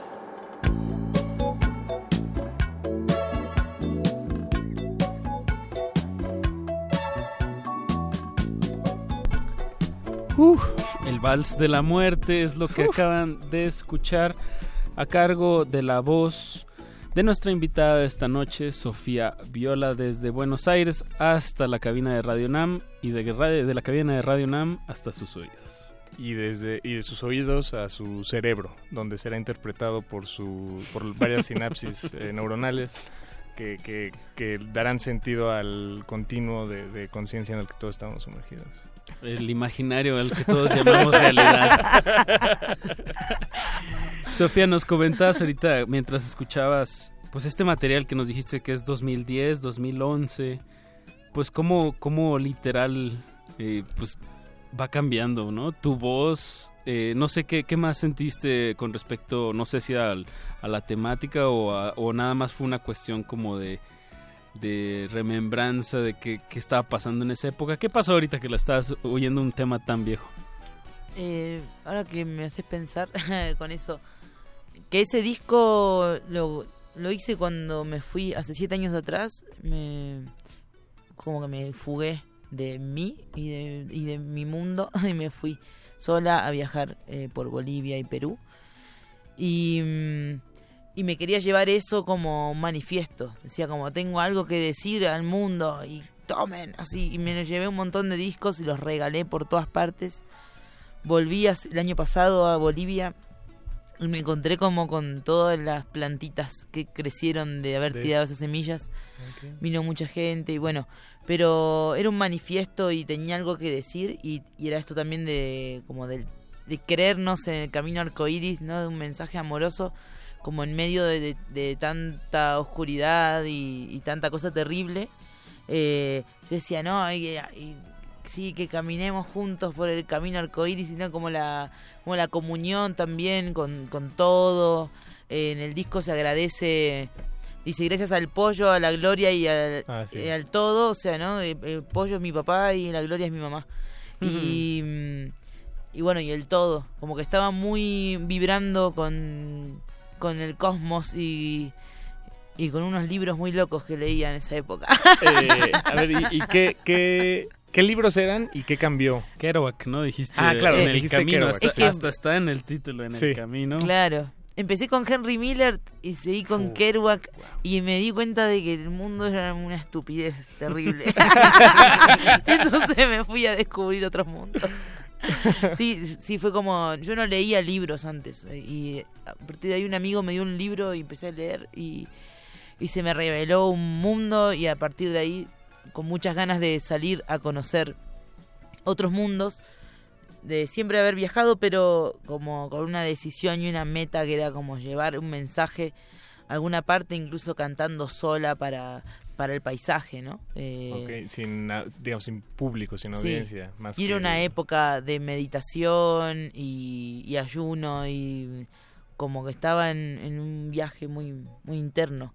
Este, y ahora van a poner ahí ese disco, ¿no? De, del Parmi. ¿Es, ¿Es, el que siguió después de este...? No, el Parmi es el primero. Ah, el Parmi es el primero, ok. Sí, ese fue grabado en San Marcos Sierra, que es un pueblo hippie en Córdoba, uh -huh. y lo grabamos con energía solar. Ah, wow. Tu primer disco fue sí. de, de, esa manera. Sí, lo hicimos de, en cinco días con energía solar. Wow. Nunca había pensado. qué bien. Qué bien. Es muy gracioso, escúchenlo. ¿Y, y ¿qué, quiénes lo grabaron? ¿Cuántas personas estaban involucradas en, en, en, esta grabación? Hubo un productor ejecutivo que fue quien dijo, Sofi, hay que hacer ya mismo tu disco. O oh, no tenés disco. Digo, con energía solar. Sí. Y justo estaba viniendo un amigo con sus equipos y sus micrófonos y todo. Entonces este amigo, el ejecutivo, puso la casa, corrimos la mesa y pusimos ahí la batería y cargando la compu dos horas, trabajando un poquito, después había que parar y, y éramos como unas cinco personas, seis personas, o sea, no, no era tanta gente ni tanta producción y todo fue muy ligero y jugamos mucho con los efectos porque pongámosle delay, pongámosle cámara y un ruidito y, y quedó un mamarracho terrible. pero, pero tiene unos tangos ahí canciones muy viscerales como Vómito Crónico, Vomité mi lengua en el bidet, Menstrua Tango, eh, entre otros. Wow, bien. es el Ahorita que mencionas que fue grabado con, con energía solar, me recuerda a estos, eh, pues, estos productores de, de, que hacían reggae y que, por ejemplo, a las... A las eh, ¿Cómo se llama? ¿Math Professor es Apache? O, no? Bueno, tendré les deberé el nombre, perdón. Pero, por ejemplo... Eh, pues, ¿Scratchley Perry? No. Scratchley Perry, sí, sí, sí. Ok. Eh, trataban a la cinta en sí, a las grabaciones, como un acto eh, simbólico, o más bien procuraban tener actos simbólicos alrededor de las cintas, del momento de grabar. Entonces, por ejemplo, enterraban, enterraban las cintas y crecían un, árbol, bueno, no un árbol, pero crecían marihuana encima de ellas como para que la diosa de la oh, marihuana creciera. Y luego le, soplaban el humo a la cinta como... sí, sí, pues son, son actos... Rituales. Que, rituales, eso, exactamente. llevándolo a un lado más oscuro, pues también hay, hay historias... Eh, de que ya con los masters de, discos de productoras eh, pues americanas sobre todo hacían como actos más satánicos y hacían como celebraciones oscuras para que el disco tuviera algún tipo de éxito no sé, bueno, ya es un, como un imaginario. No, pero bueno, hay gente que sí, bueno, narra que son, eran ciertas estas sesiones. Voy a empezar a hacerlo. Estoy por sacar un disco y voy a, ver qué, ¿Qué, odio. qué turbiedad puedo hacer. Oye, Sofía, eh, bueno, agradecemos mucho. Trajiste tus discos en físico y, bueno, al menos de estos dos primeros materiales, eh, pues hay una, una constante con, con el collage. Bueno, una en más blanco y negro y otra muchísimo más colorido del disco que ahorita escuchamos. Eh, pero este de, de Parmi, ¿quién, ¿Es la misma persona la que te ayudó? Sí, eh, la persona que hizo esas gráficas se llama, la pueden buscar en Instagram como Isabel la Caótica. A ver, déjalo noto. Isabel la Caótica. Sí, todo el tiempo le ah, están... mira, hasta queda muy bien aquí con Isabel la Católica. Ella es la Caótica. sí, sí. Y ella es una artista como de vanguardia, así de, del underground. somos, wow, somos de ahí nosotros. eso, el underground me identifico. Sí, y bueno, y, y, ella hace, hace unos collages muy tremendos y siempre la están censurando en Facebook y cada tanto tiene que cambiar de nombre porque le están como cerrando las cuentas porque hace cosas así un poco eh, perturbadoras para ciertas personas. Pues ahorita en nuestras redes pues, hay que subir una, una foto de las de las portadas porque de verdad digo lo podría describir muy rápidamente pero pues nada como verlo. Son unos niños eh, en, en, la orilla de una alberca a punto de aventarse pero la alberca es como un cielo. Es un universo. Está muy bonito me gusta. Pues escuchamos algo de este disco Parmi tu primer material. Sí. Qué, qué tema vamos a escuchar eh, podemos escuchar el, 15, el 15 que es un bonus track yo se las comparto porque sé que es una canción que me piden mucho en, dos lados en vivo y en México me la han pedido mucho en este ah, poco tiempo que llevo. Ah bien. Sí. es una canción que te ha es un sí se borran líneas no eh, geográficas y bueno la propuesta ahí está y bueno qué curioso que sea un bonus track. Y se llama ser tu perro. Ah bien Música maestros. Con cultivo de ejercios.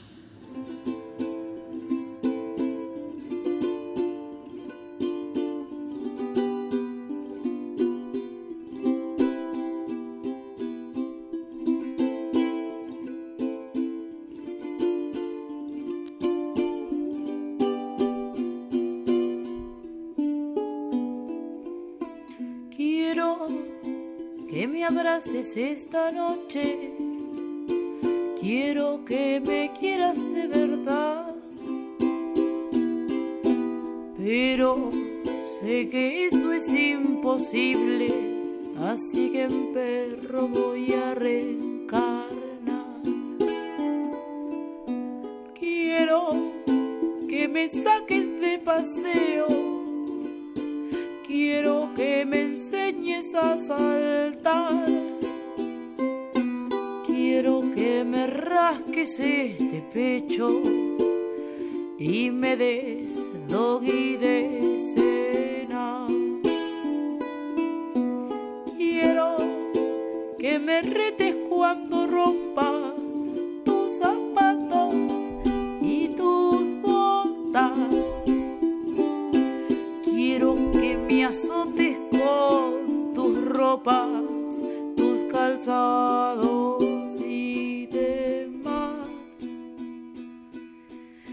Quiero despertarte con mi lengua. Quiero que acaricies mis orejas.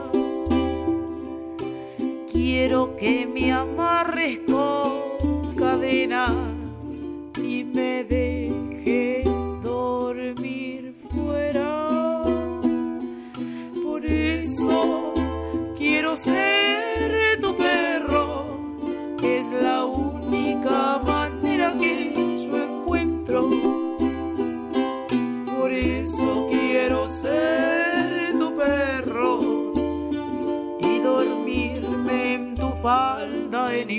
invierno.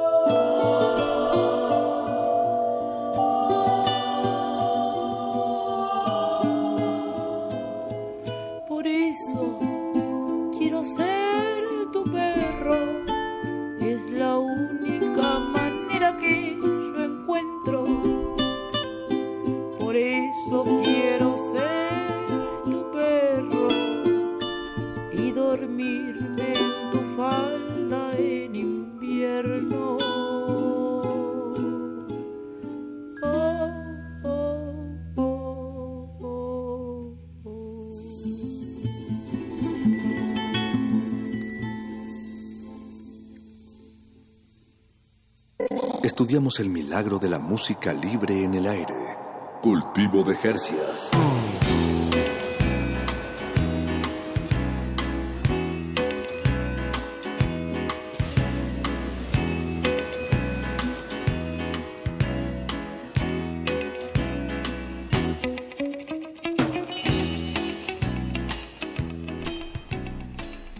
Acabamos de escuchar Ser tu perro en la voz y quiero suponer charango o cómo era el instrumento que me dijiste hace unos momentos. En esa instrumentación no hay un tiple. Tiple. Sí, hay un tiple y, y hay un udú. Ahí la produjo Martín Sus, un colega que también produjo en el disco de Munana Kunancheje en el Camino Curmi. Pues todo, todo esto es en la voz, así como estamos dialogando con Sofía Viola desde Argentina. Y bueno, esto fue de tu, de tu primer material. Estamos haciendo como un, un recorrido, un, un álbum fotográfico de alguna manera aquí en la radio hasta las 10 de la noche con Sofía. Y bueno, ahorita mencionaste pues el udú y bueno, ya, ya van varios instrumentos eh, pues que no son, eh, pues que hay una exploración, digamos, ¿no? De, de- de- de sonoridades, de instrumentación. Eh, esta, esta búsqueda, ¿cómo, ¿cómo se da, pues? O sea, ¿es algo que llegan a colaborar contigo o es algo que tú vas como buscando esos sonidos? ¿Cómo se ha dado este proceso, Sofía? Se ha dado solo. Ha llegado. ha llegado y lo he buscado también. Las sonoridades van apareciendo en el camino, los amigos que se compran instrumentos nuevos, a uno le gustan, los codicia y luego se los compra. Hmm. Y, y a veces después los deja de lado. Pero ca- cada instrumento propone, tiene una propuesta nueva, ¿no? Cuando agarro el cuatro venezolano, por ejemplo, me sale una música. Si agarro el ronroco otra, si tomo la guitarra me pasa otra cosa. Y, así con el piano me pasa otra cosa. Cada instrumento me, me propone un, un juego. Y luego en los viajes los ritmos se van incorporando. Esto de, de ir, eh, no sé, eh, por ir por Colombia, por Chile, por Bolivia, eh, en Uruguay. No, como que de a poco toda esa música se va metiendo dentro de uno y, y un día sale en una composición, sale ese sonido que uno venía trayendo en, su mochila. Y no- nos decías al inicio de esta charla eh, que, que tenías eh, anhelabas desde hace mucho tiempo venir a México. ¿Por qué? ¿Qué, qué habías escuchado? ¿Qué, ¿Qué habías visto? ¿Qué te habían contado? ¿Qué, Bueno. ¿qué te imaginabas? Nada, muchas cosas. Eh, por un lado, mucha música de México. Bueno, esto que decía, ¿no? Por ejemplo, que me- a los nueve años cantaba Luis Miguel. ¿no? Por, por ejemplo, ¿no? Pero no por ahí, sino que cuando empecé a escuchar música elegida por mí, yo escuchaba Trío Los Panchos. Ah, wow, es de lo más tremendo. Eh, hace, hace un par de años me llegó un disco de José Alfredo y me cambió la vida, o sea, ¿no? Y entonces como que siento que la música mexicana en sí, me crié en una casa donde no se escuchaba música mexicana, pero mi abuelita sí. Y me vine a enterar hace muy poco que tengo, eh, creo el padre de mi abuelita era mexicano, si no me equivoco. Su, su padre, creo que sí. Eh, pero por ahí, ¿no? Como mi abuelita como muy muy mexicana pero desde un fanatismo ella es chilena pero desde un fanatismo ahí con la música mexicana y todos sus ídolos y, y una cosa muy linda ahí con, con la relación con el país. De hecho ella tiene el mapa de México en su casa. Siempre está escuchando a Javier Solís está escuchando a Marco Antonio Solís eh, Paquita la del barrio. Sí. eh, nada se me hace no sé Chabela que sabemos que no es mexicana de- de- del, del puro así, pero sí lo es. Sí, Más que todos. Sí, exactamente, como Sí. bien lo ha dicho. Nada, hay, muy- hay mucha música muy bonita de México. El folclore, ¿no? De México en, en cuanto a sus tradiciones, sus colores. Eh, era una cultura a la que quería venir a zambullirme y, y de hecho como que dije voy a agarrar un sector de México porque pienso venir hasta recorrerlo entero. sí, es un país muy grande, la presencia indígena está viva, está está latente, vibra vibra en todo el continente. La o sea, la cuestión acá con con todo lo ancestral y y nada, como esta cosa con la tierra y el cosmos con lo que estaban conectados nuestros antepasados. Bien, y, y desde que llegaste, ¿hace cuánto llegaste? Eso, Llegué el 23 de, de- de- del mes pasado. Ya no sé qué, ni qué mes es. Ya todavía hace te unas queda- tres semanas. Aquí has ido a Guadalajara. Sí, está en Guadalajara y nada, que ¿qué por cierto está inundado en estos momentos. Uf, sí, qué terrible.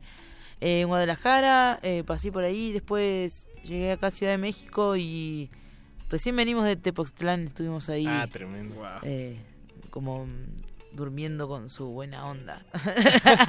sí, se duerme rico por ahí. Sí, está, mucho- está muy cerca de aquí, pero es muchísimo más tranquilo. Y nos decías que tienes planes de ir a Puebla, Oaxaca y Chiapas. Sí, ahí el 16 de, de este mes vamos a estar tocando en, en Cholula, en festival, en- es como un- una, una pequeña edición de lo que es el Festival de la Guacamaya, pero guacamayita, así, de, de cantautores. Entonces vamos a estar ahí eh, compartiendo noche con otra, con otra Sofía, que no me acuerdo su apellido ahora. Pero bueno, eso es el 16. Después, mañana voy a estar tocando acá en Coyoacán. En el En vicio. el vicio, sí. Eh, así que- Teatro Bar El Vicio, en la calle de Madrid, número 13, en Coyoacán. Mañana a las nueve y media de la noche. Así es, ese va a ser el concierto, el- el- la, la función de, aquí en Ciudad de México. Como es Teatro Bar, ¿verdad? Tiene que Sí. ser una función. Sí, aparte está como en cabaret, entonces tengo que voy a salir con todos mi, mis dotes de, de actriz. Eso. Pues eh, hay que no dejar de lado, ¿no? Esa, esa cuestión del escenario, ¿no? Cuando uno se presenta. Digo, la música tiene que estar ahí, el sentimiento, pero también la, la cuestión visual es, es importante. Claro que sí. Y acá hay unas reinas, unas cuantas. Está Lila Downs, que con tremenda presencia sobre la... Sí, sí, sí. Sí, la Astrid Haddad Astrid también. Haddad. ¡Ay, quiero su vestido! De hecho, ella estuvo hace hace poco, hace ta- tal vez un mes a lo mucho, eh, aquí en Radio UNAM, también Ah, aquí linda, charlando y hablaba sobre los eh, pues, lo- el inicio de, de- de la aventura que emprendió hace ya varios años y es una historia muy interesante de escuchar. Seguramente la pueden escuchar en el podcast de Radio UNAM, radio.unam.mx. Así es. Y lo que también podemos escuchar es otro tema de Sofía Viola, nuestra invitada de la noche de hoy. Eh, Y no sé si nos da ahora tiempo para otro Apache. O sea, este sí, pero escuchar una. no, este, o sea, uno sí, pero ya otro. Entonces, El- ya, el- ¿ya te quieres despedir, Paquito? Pues es que ya son las 9.44 y tenemos... Ah. Tenemos que algo a las... Esto, esto debería ser un diálogo fuera del aire. Sí, pero es que si no, no te puede hacer señas. Pues Sofía, eh, muchas gracias por, por, por, por traer tu música pues hasta México y tu experiencia latinoamericana. Yo no me puedo ir sin preguntarte dónde has estado viajando más. Supongo que en Latinoamérica te has movido a algún otro a otro continente. Sí, fui a Europa en el 2014 al Festival de Pirineos. Y ahí pude pasar por Zaragoza, por Madrid, por Barcelona, y estuve en Huesca y en Berlín, así que pronto andaré por allá de nuevo. Y pues sigan a Sofía Viola Canta, así estás en Instagram, Y en Facebook también, sí. Eh, para que se enteren de las fechas que vas a tener próximamente en Pue- bueno, la de mañana, martes, en el Teatro Bar El Vicio, calle de Madrid número 3 en Coyoacán. eh, y tus otras presentaciones en Puebla, en Oaxaca, en Chiapas también Sí, dijiste, ¿no? Ahí andaremos. Pues no se pierdan esta oportunidad de ver a Sofía Viola. Y bueno, nos vamos a despedir con, con un tema Con- de tu disco Júbilo. Sí, Júbilo fue el último disco largo. Ahora se viene el próximo, La huella en el cemento, atentos. La huella en el Yo les voy a cemento. mandar adelanto seguro. Ahí nos cuentas cómo estuvo el rito de, de preparación Sí, del, sí, máster. Eh, vamos a escuchar Pancho en Constitución, que Pancho le decimos nosotros al hot dog. Ah, bien. Qué sabroso. es una porquería. Sí, sí, es una porquería. Pues con eso despedimos a Sofía Viola desde Argentina hasta sus oídos. Escuchemos Pancho en Constitución, no le cambie, que la resistencia modulada sigue. Y nosotros- muchas gracias, Sofía. Gracias a Mucho- ustedes. Cultivo de hercios.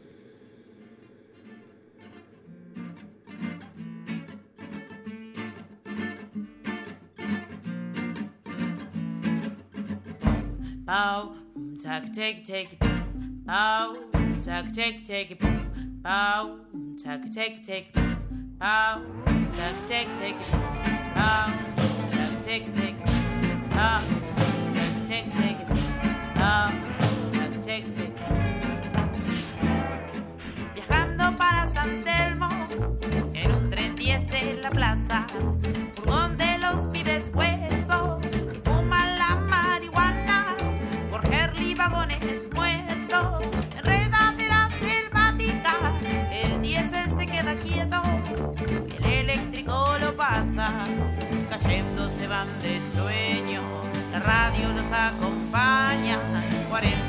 Pasajeros, disconformes que trabajan,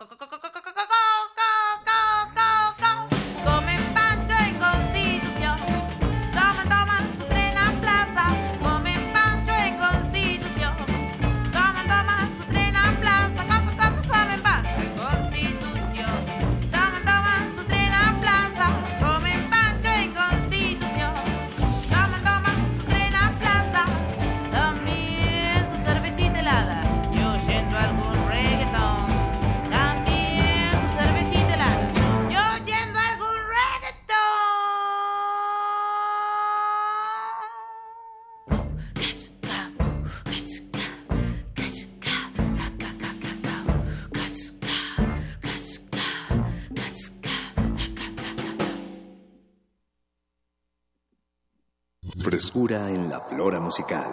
Cultivo de Jercias.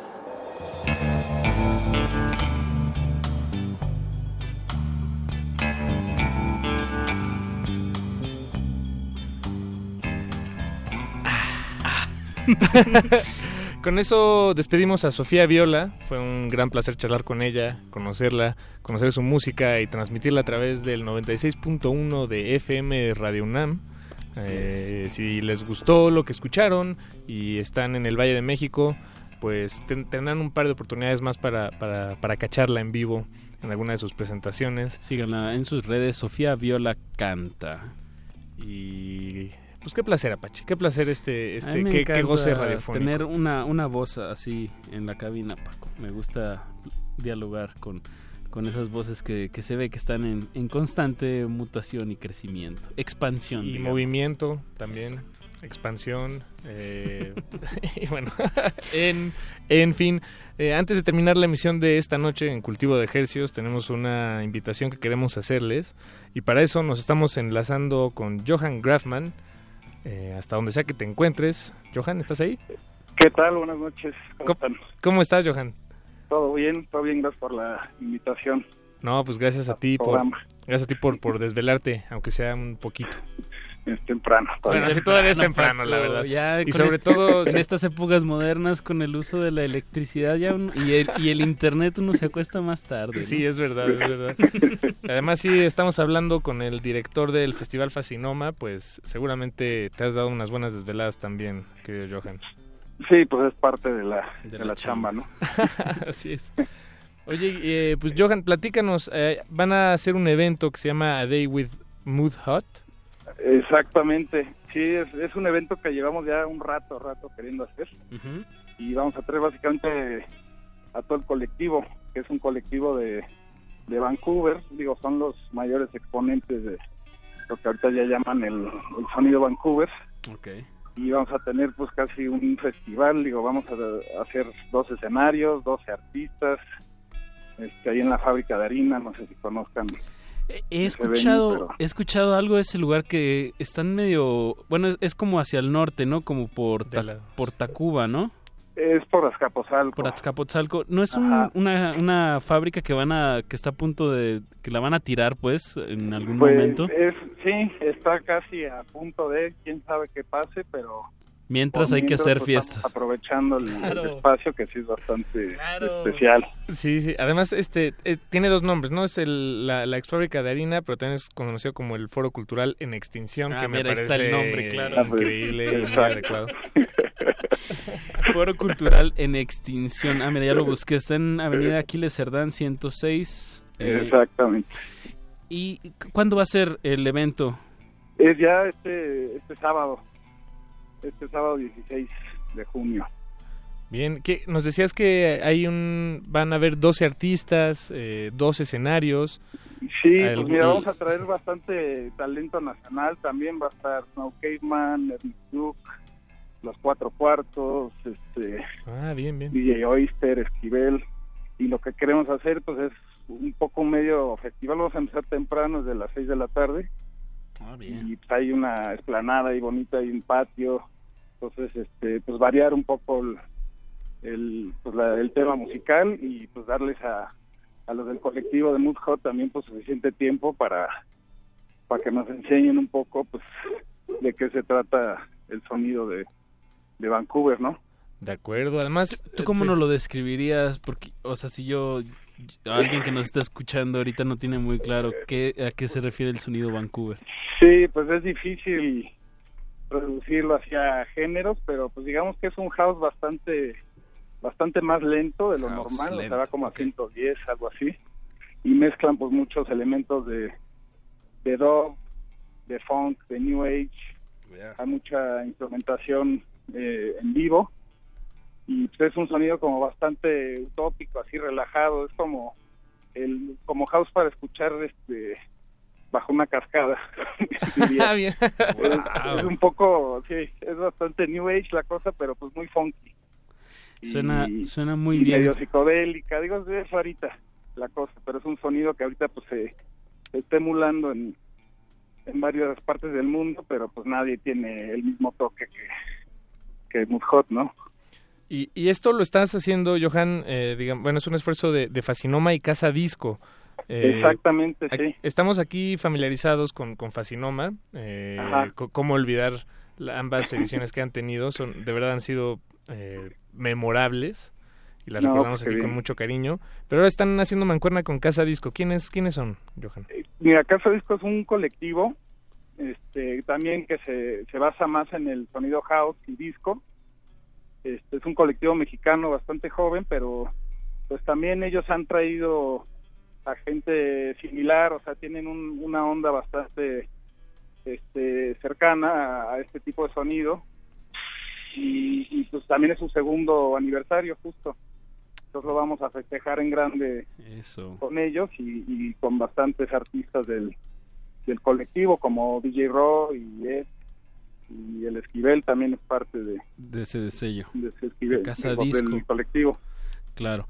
Pues Fascinoma eh, los invita a toda la audiencia, bueno, y específicamente tú, Johan, este sábado a las 6 de la tarde en la ex fábrica de harina eh, Andenta Cuba, y, o que también se conoce como el Foro Cultural en Extinción. Vayan a este a esta fábrica que, que próximamente ya no existirá. Y qué mejor con este evento que están organizando. Sí, y es, y es un espacio también que vale la pena conocer antes de que quede en extinción total. De acuerdo. Este, y también, bueno, pues a los que lleguen temprano vamos a tener ahí este unas sorpresas, vamos a regalar discos y playeras. Y vamos a hacer como una mini fiesta desde las 6 de la tarde ahí en la en la esplanada, entonces pues los invitamos a que lleguen este, con energía y temprano. Buenísimo, Johan. ¿Y, boletos dónde se consiguen? Los boletos están en Boletia, ahorita todavía hay precio de, de preventa, que están a 250 y, y estarán a ese precio hasta el 15, hasta el viernes 15, entonces este boletia mood-alto-hot.boletia.com. Buenísimo. Si no en las redes de Fascinoma. Y de, y de resistencia modulada también. Muy bien. Exactamente, también. Buenísimo, gracias, Johan, por tomarnos la llamada, por hacernos esta invitación y sobre todo a la audiencia, pues que aproveche estos eventos. Y bueno, pues tenemos que despedir esta emisión. Así es, eh, la vamos a despedir con, con, un track de Neo Image que estará presentándose el, eh, este fin de semana. Eh, se llama So, desde Canadá. Y bueno, pues muchísimas gracias, Johan. Enhorabuena. por allá nos veremos. muchas gracias por la invitación y nos vemos ahí el, el sábado. Seguro que sí. Gracias, Johan. Vale, saludos. Hasta luego, Paco de Pablo. Nos, Hasta luego, escuchamos el, el próximo jueves a las 9 de la noche. Así lo hacemos. Gracias a ustedes por sintonizar. Quédense en Resistencia Modulada hasta las 11 de la noche. No le cambien, que ahorita va a haber un set en vivo en playlist. Cultivo de ejercios.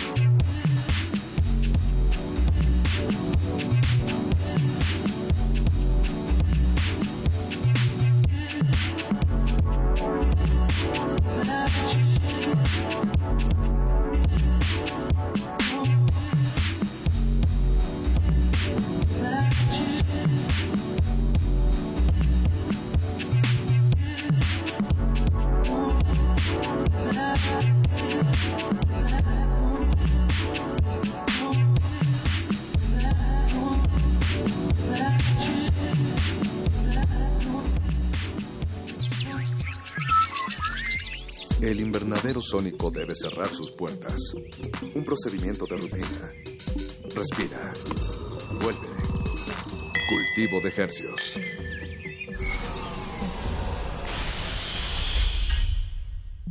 Resistencia modulada. Me enteré en qué país vivía cuando entré a la universidad. Han pasado 50 años. Más de medio millón se calcula que es la cantidad de gente que asistió a esta manifestación. Ellos fueron el movimiento estudiantil. Más que ingenuidad, era un aislamiento. M68. Voces contra el olvido. Serie documental con nuevos testimonios de quienes participaron en el movimiento estudiantil. Eran cadáveres, un cuerpo encima de otro. Vi tres o cuatro este, montones de compañeros muertos dentro de la Plaza de las Tres Culturas. Todos los martes a las 10 de la mañana. 96.1 de FM. Radio UNAM. Experiencia sonora. Habla Ricardo Anaya. Hace años se tomó la decisión de enfrentar al crimen, pero la violencia no ha parado. Al contrario, todos los días escuchamos casos de horror y de dolor por todo el país. Tantos que parece que ya no nos sorprende. ¿En qué momento nos acostumbramos a vivir así? En mi gobierno vamos a enfrentar al crimen pero con una nueva estrategia, donde la tranquilidad de tu familia será la prioridad. Este es el fin de la violencia. Vamos juntos a recuperar la paz. El cambio es Anaya, Partido Acción Nacional. Habla Ricardo Anaya, candidato de la coalición por México al frente. Mucho más de la mitad del país no quiere saber del PRI. Y la otra mitad tampoco quiere saber nada de López Obrador. No se trata de votar por lo que nos divide, sino de votar por lo que nos une como mexicanos. Recuperar la paz. Por eso quiero ser presidente, para construir contigo un país justo y en paz. Si hay de otra, juntos lo vamos a lograr. PRD. Imagina. ¿Cuántos intérpretes han dejado el alma frente a estos reflectores? ¿Cuántas veces recorrieron las páginas de sus más de 9.000 partituras?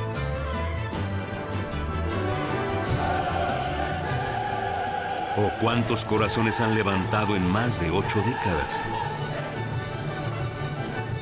Eso es experiencia sonora.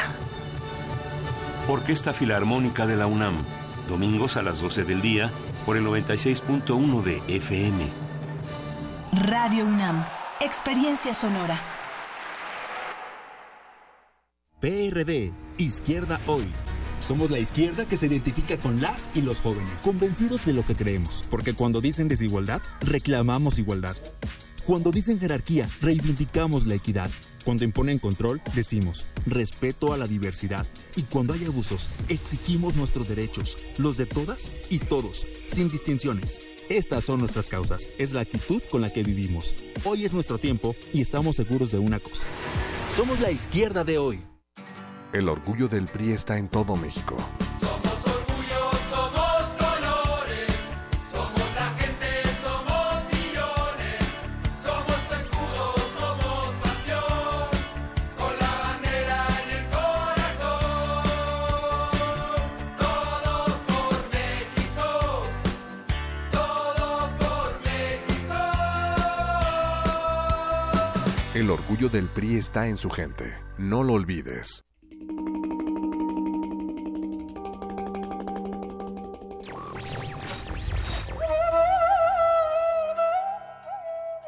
El que no se posee a sí mismo es extremadamente pobre. Ramón Lully.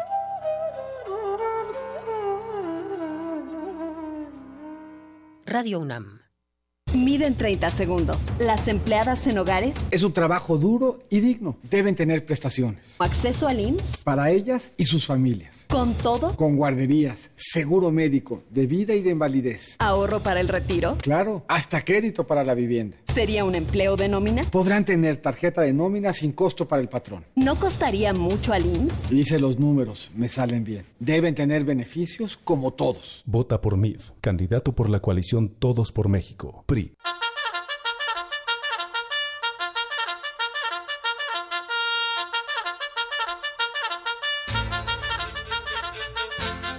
Este país necesita gente emprendedora, no partidos o candidatos mantenidos que viven eternamente del dinero de la gente. Mira qué fregones. Soy el Bronco, candidato independiente a la presidencia de México. Sígueme en Facebook y redes sociales como Jaime Rodríguez Calderón.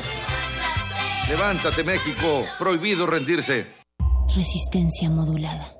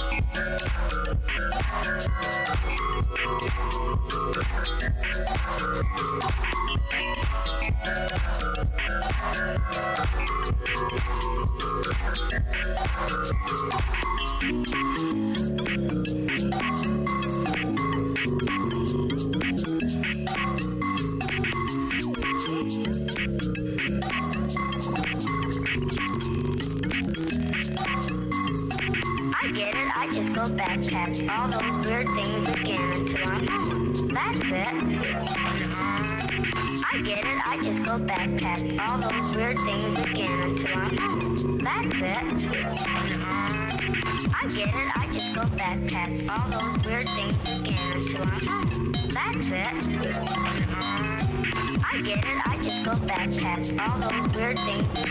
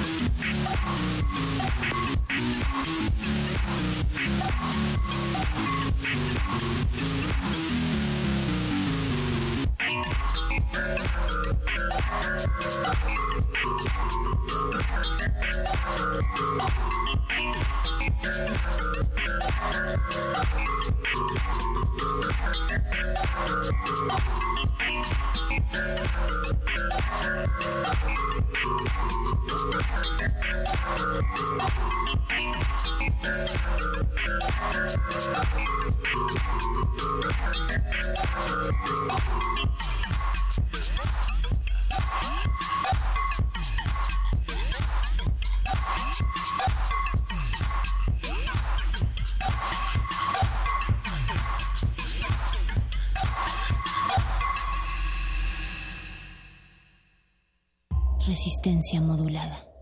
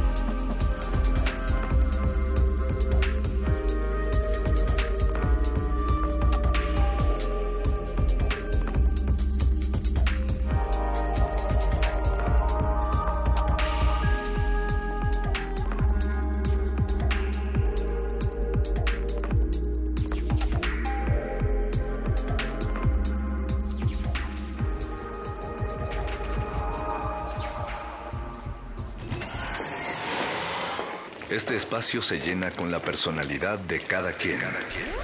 Este espacio suena igual que el pasado y las aficiones de una persona. Aquí los individuos entran a descomponerse en las partículas musicales que los conforman.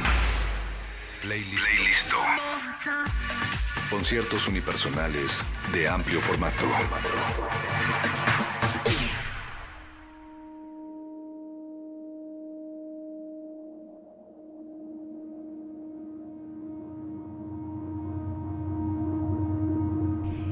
Bienvenidos y bienvenidas a este playlist de resistencia modulada. Disculpen la tardanza, pero es que esto es realmente un concierto unipersonal que esta noche va a ofrecer nuestra invitada Itzel Nois, a quien agradezco que esté eh, aquí en la cabina y que haya traído todo el equipo también.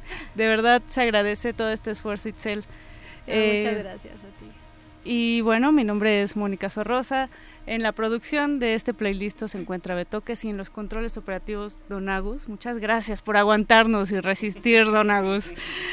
Itzel, eh, me gustaría que, le platiques al público de Resistencia Modulada de este proyecto que se llama Nairlot, que es un proyecto personal. Tú tocas en, en algunas bandas, una de ellas es Termonsta, que por cierto estuvo aquí en la sala de cultivo eh, pero ahora tienes este viaje interespacial que se llama Nairlot. Platícanos, por favor.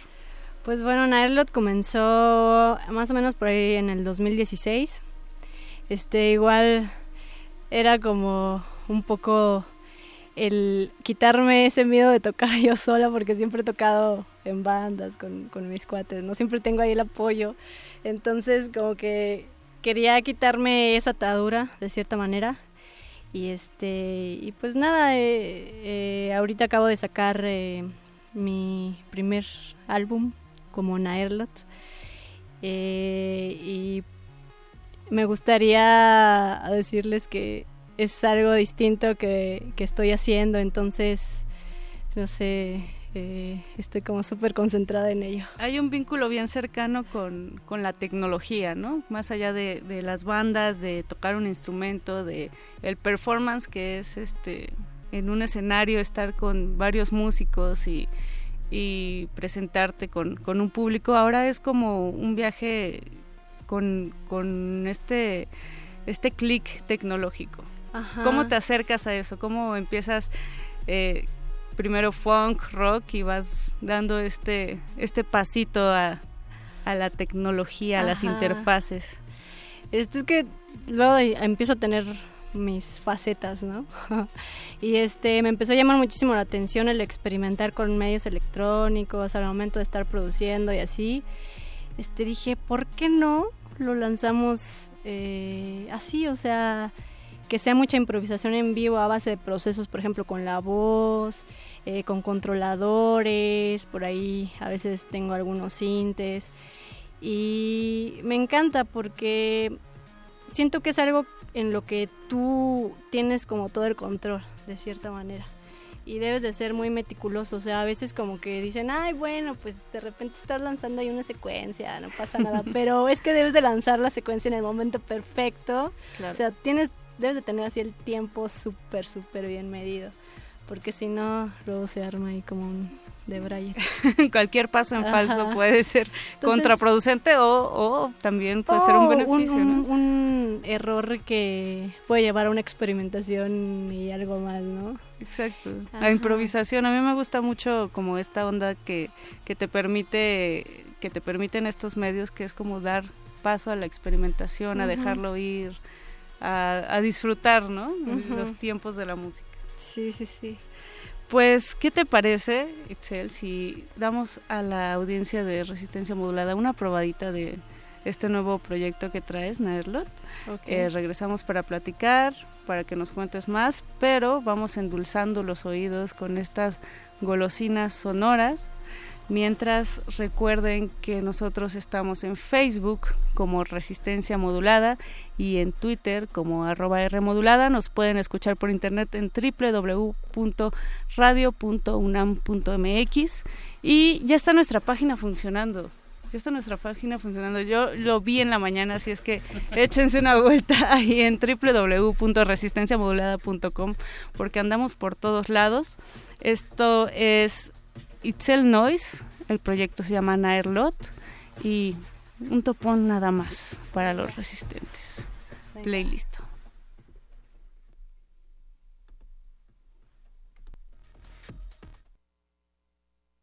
Playlist.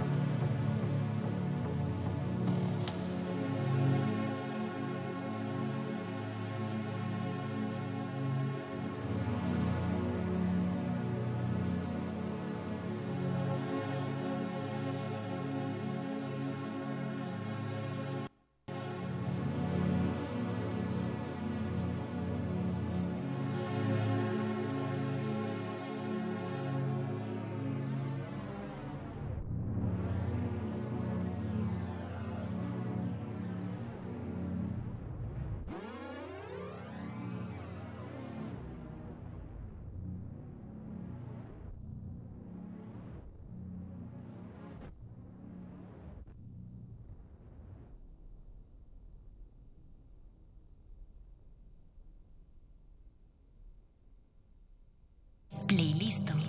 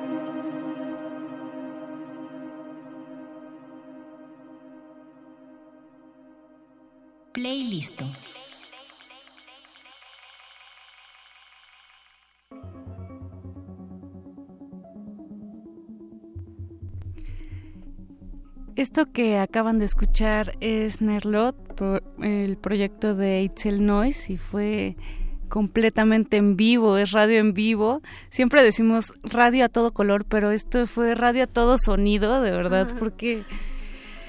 Bueno, Itzel, cuando uno te escucha en vivo es un show completamente inmersivo, todas estas atmósferas que, que provocas te, te envuelven literalmente, ¿no? En el espacio donde estés, tanto sea como un foro, eh, no sé, de cualquier dimensión, creo que no puedes dirigirte a, a otra cosa que no sea el sonido. Wow. Eh, pero cuéntanos, este, este nuevo disco eh, eh, tiene seis canciones. ¿Cómo fue ese proceso? De repente escucho, aparte de las texturas, algunas grabaciones, no sé si, si son grabaciones de campo, si son... Eh, tú, tú cuéntanos, ¿cómo fuiste lucubrando este material sonoro? Sí, algunas eh, sí son unos amplios que hice. Eh, fíjate que justo el disco tiene seis, seis temas que van, los quise hacer, por ejemplo, como si fuera un libro, que cada canción fuera un capítulo.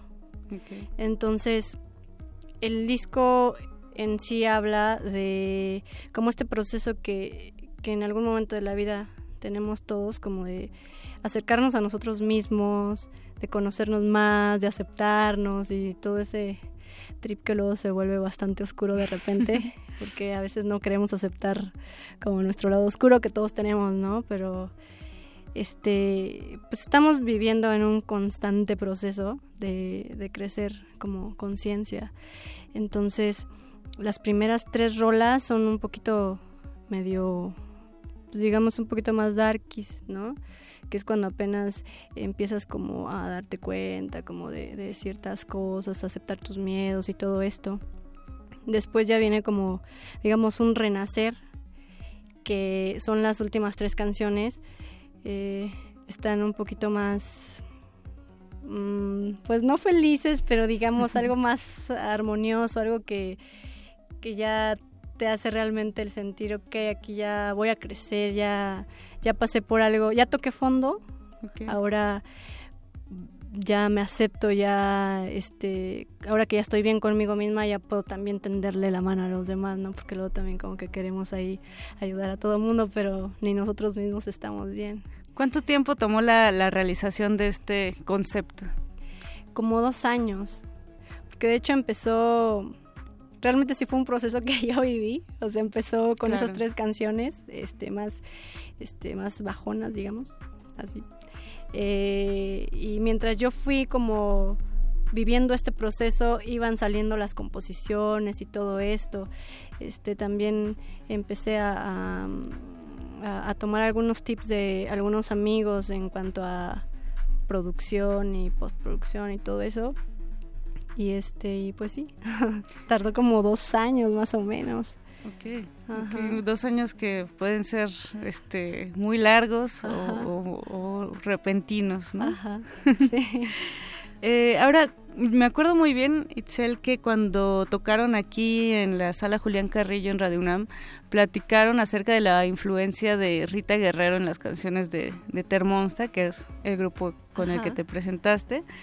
Pero sigo escuchando en este proyecto como esa, por lo menos esa referencia con, con esta gran voz, ¿no? Con esta potencia a través de, pues, de expresión, a través de, de, de la voz, de, de las cuerdas vocales. Sigue sigue habiendo eso porque también me di un clavado a tu a tu Spotify ahí a Ajá. chismosear y, y vi este cosas como Shigeto, como Ajá. FK Twigs, este pero pero tú cuéntanos como este proceso de, de adoptar algunas cosas que siempre tenemos, ¿no? Pues, por ejemplo, siento que una influencia muy grande que, que he tenido ha sido Lisa Gerard, esta cantante mítica.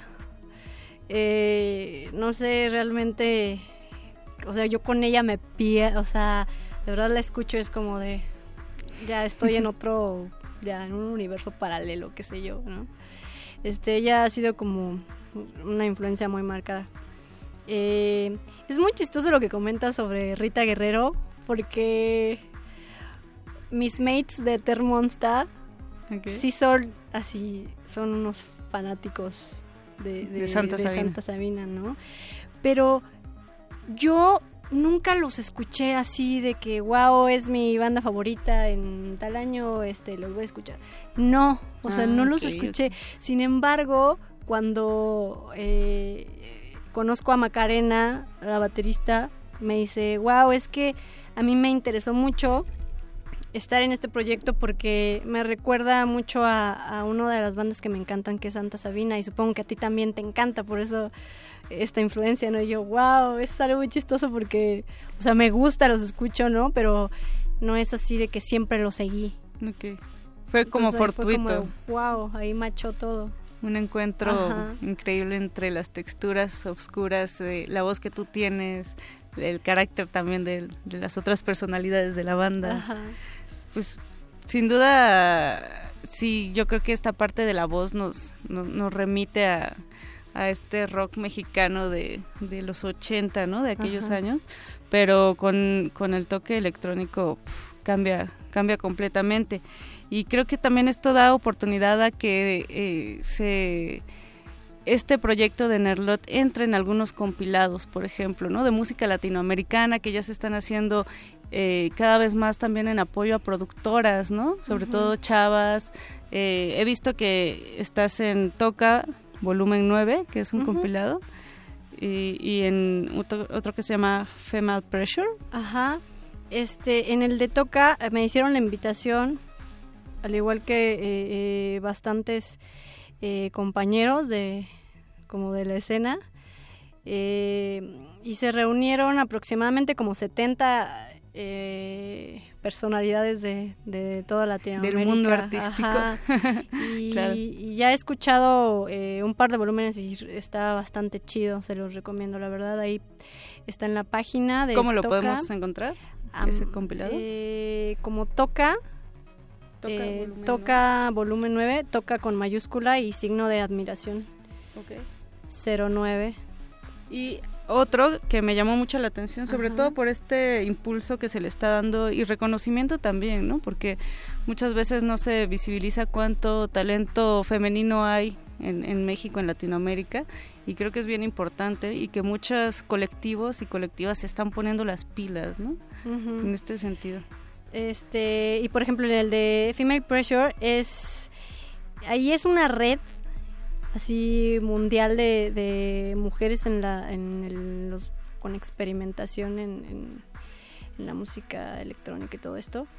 Eh, e igual hicieron la invitación y dije, vamos, ¿no? Pero, por ejemplo, es una red muy chida que quien guste y tenga la oportunidad eh, la pueden encontrar así como eh, femalepressure.com creo que es.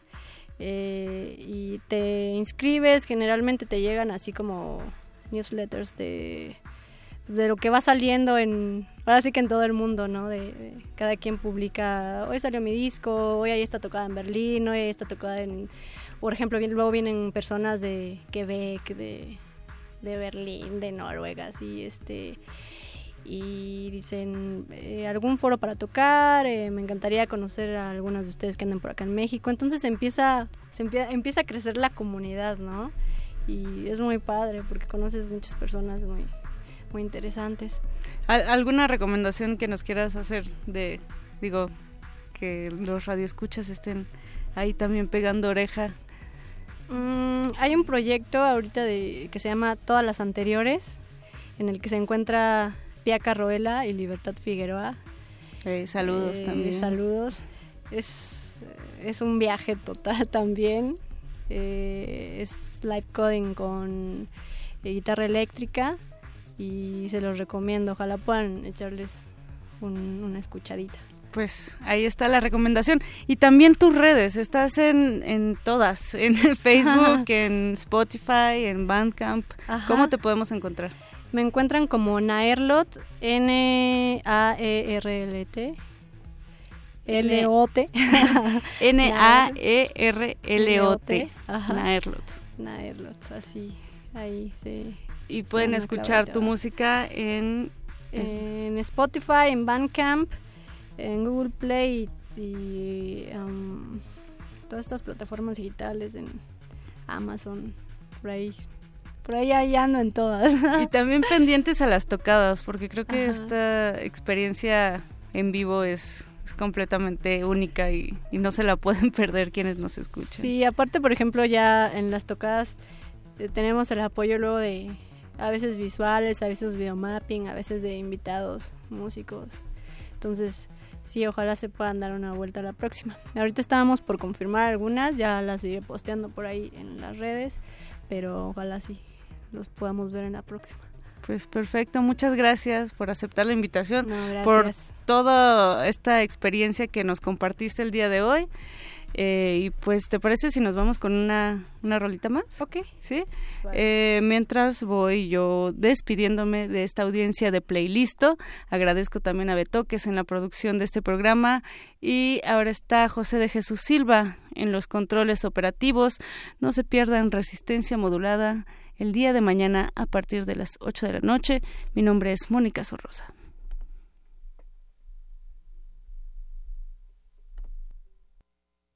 Playlisto.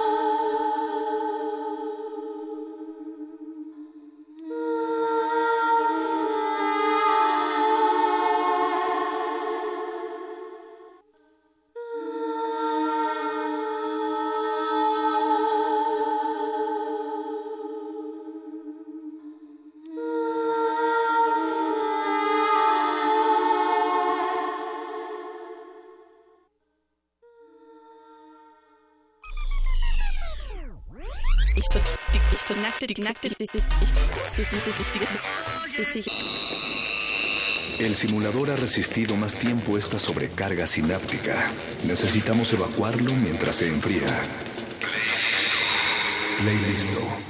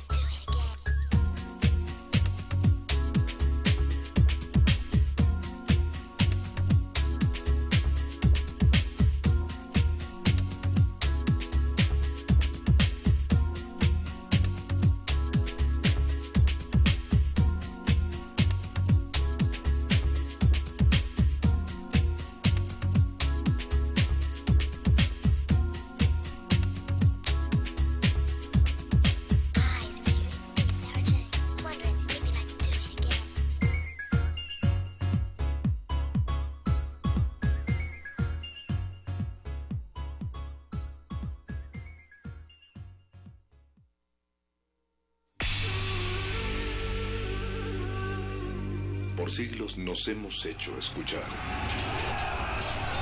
Nacimos como parte de esa inmensa mayoría. Hablar, Escuchar. debatir, proponer, cuestionar. Está en nuestra naturaleza. instrumentos de conciencia de nuestro pueblo. Usamos el sonido porque atraviesa obstáculos. Muros, fronteras. Nosotros somos la resistencia.